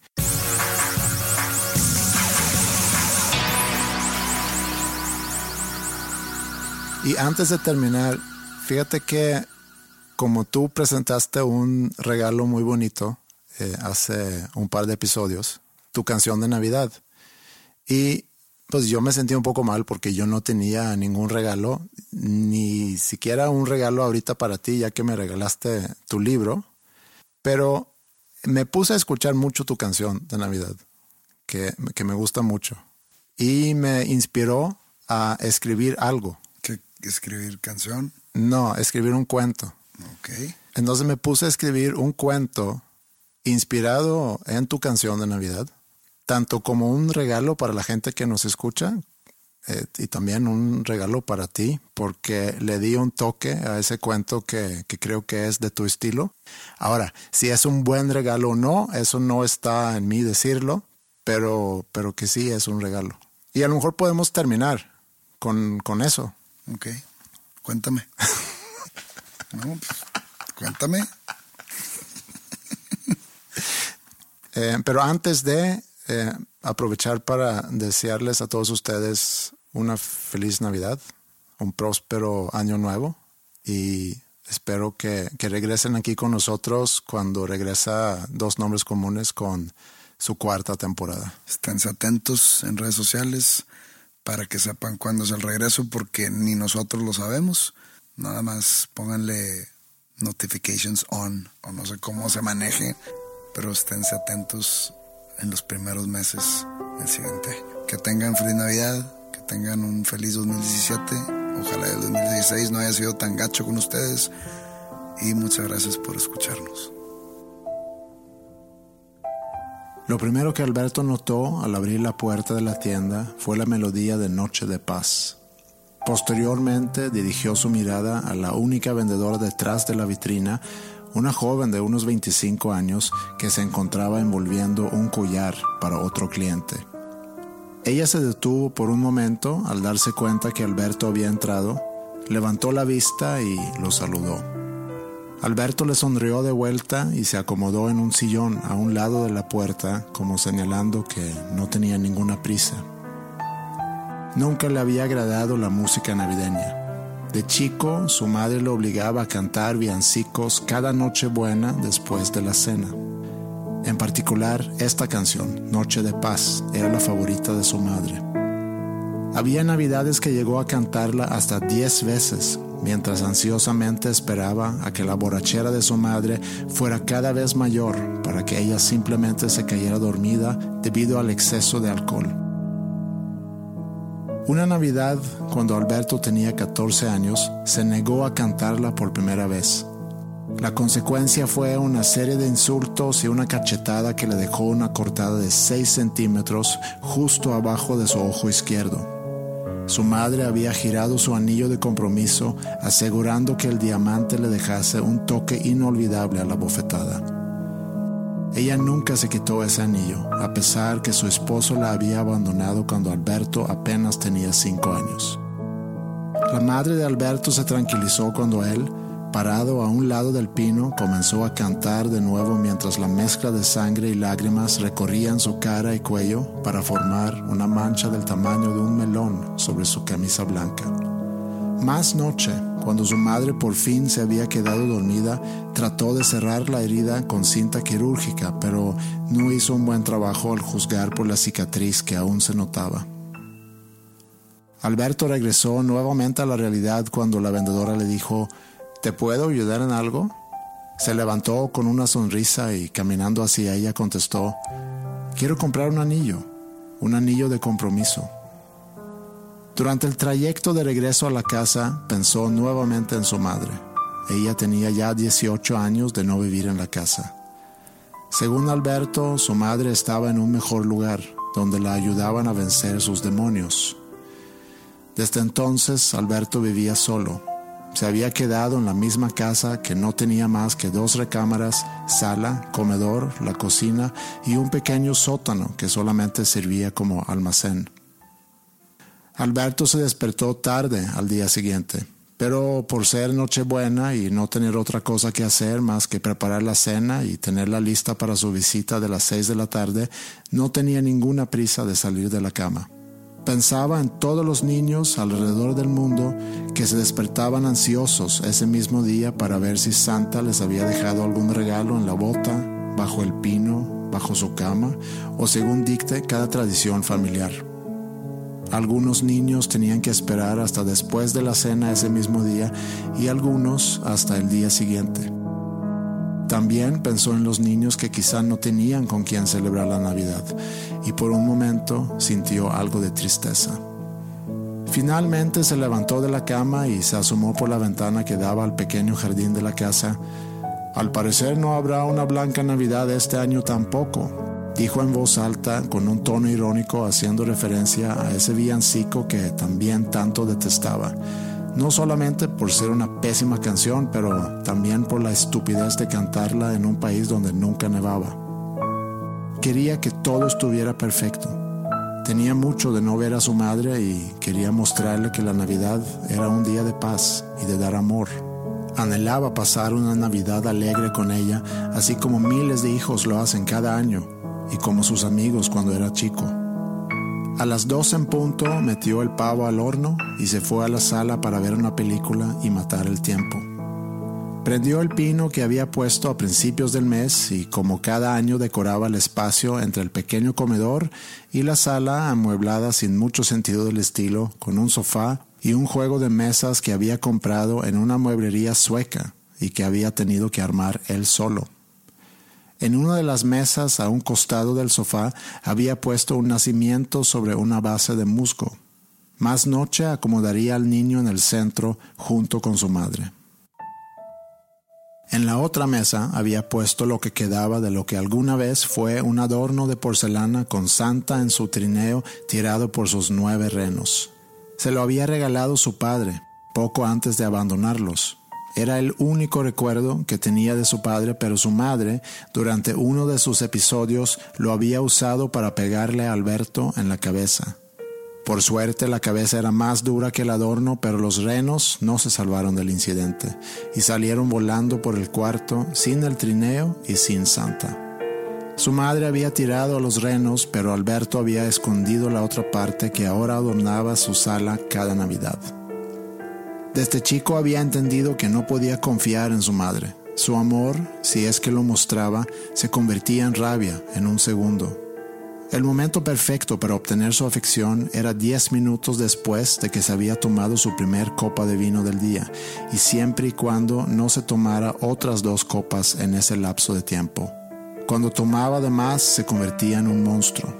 Pero después de una copa andaba tranquila, sedada con el efecto de su primer dosis de alcohol y contenta con el hecho de que ahora iba a continuar tomando hasta quedarse dormida.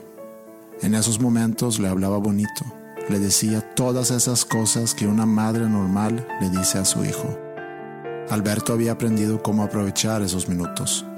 De niño, solo vivía por esos minutos.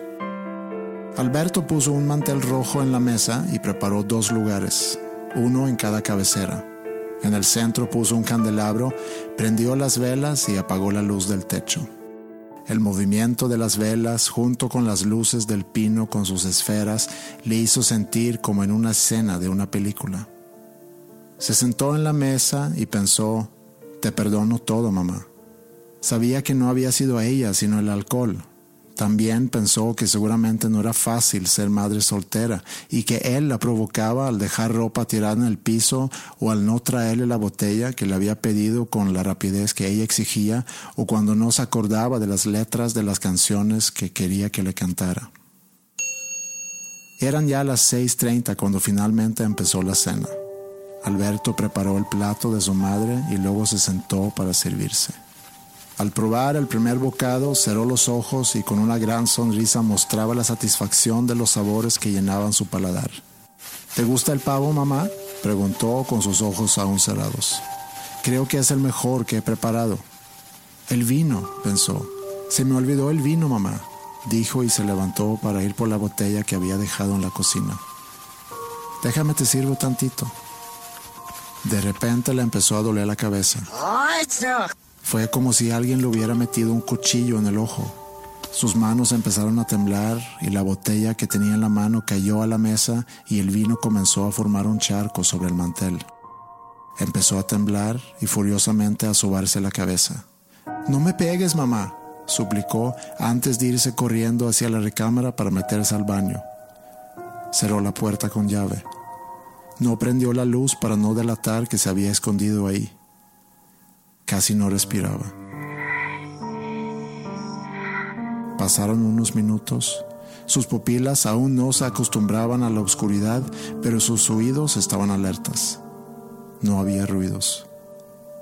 Después de unos diez minutos prendió la luz y la llave fría del lavabo donde llenó sus manos con agua y frotó su cara.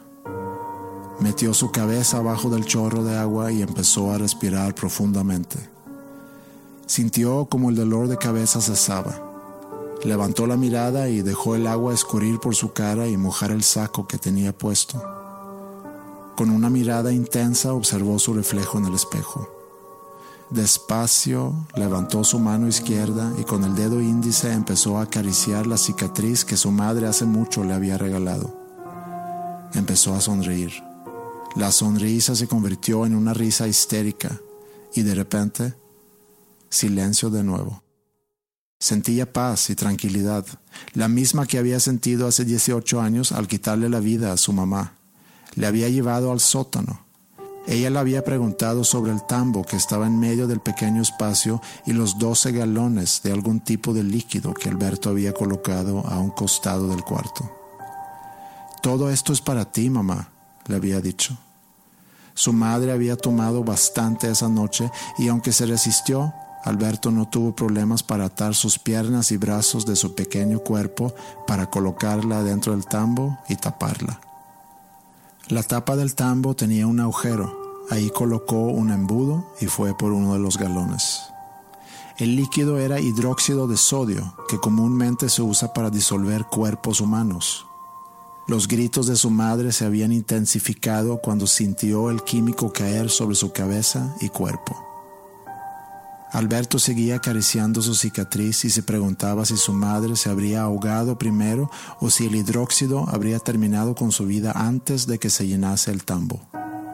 Recordaba que su madre había dejado de gritar cuando todavía le faltaba vaciar la mitad de los galones. A lo mejor se había desmayado del dolor. Le molestaba un poco no saberlo. Secó su cabeza y caminó a la sala para recoger el regalo que había puesto al lado del nacimiento abrió la puerta del sótano, prendió la única lámpara que iluminaba el pequeño espacio y bajó por las escaleras. Se paró a un lado del tambo con el pequeño regalo en la mano y con cuidado empezó a quitar el moño y el papel. La tapa del tambo estaba cubierta de 18 cajitas transparentes, cada caja con un anillo de compromiso. 18 testimonios de la locura de Alberto. En medio de todos había un anillo diferente a los demás. Era el anillo que había asegurado quitarle a su madre antes de matarla. Quizá podemos cenar juntos en Nochebuena el próximo año, mamá, dijo y luego empezó a cantar. Noche de paz, noche de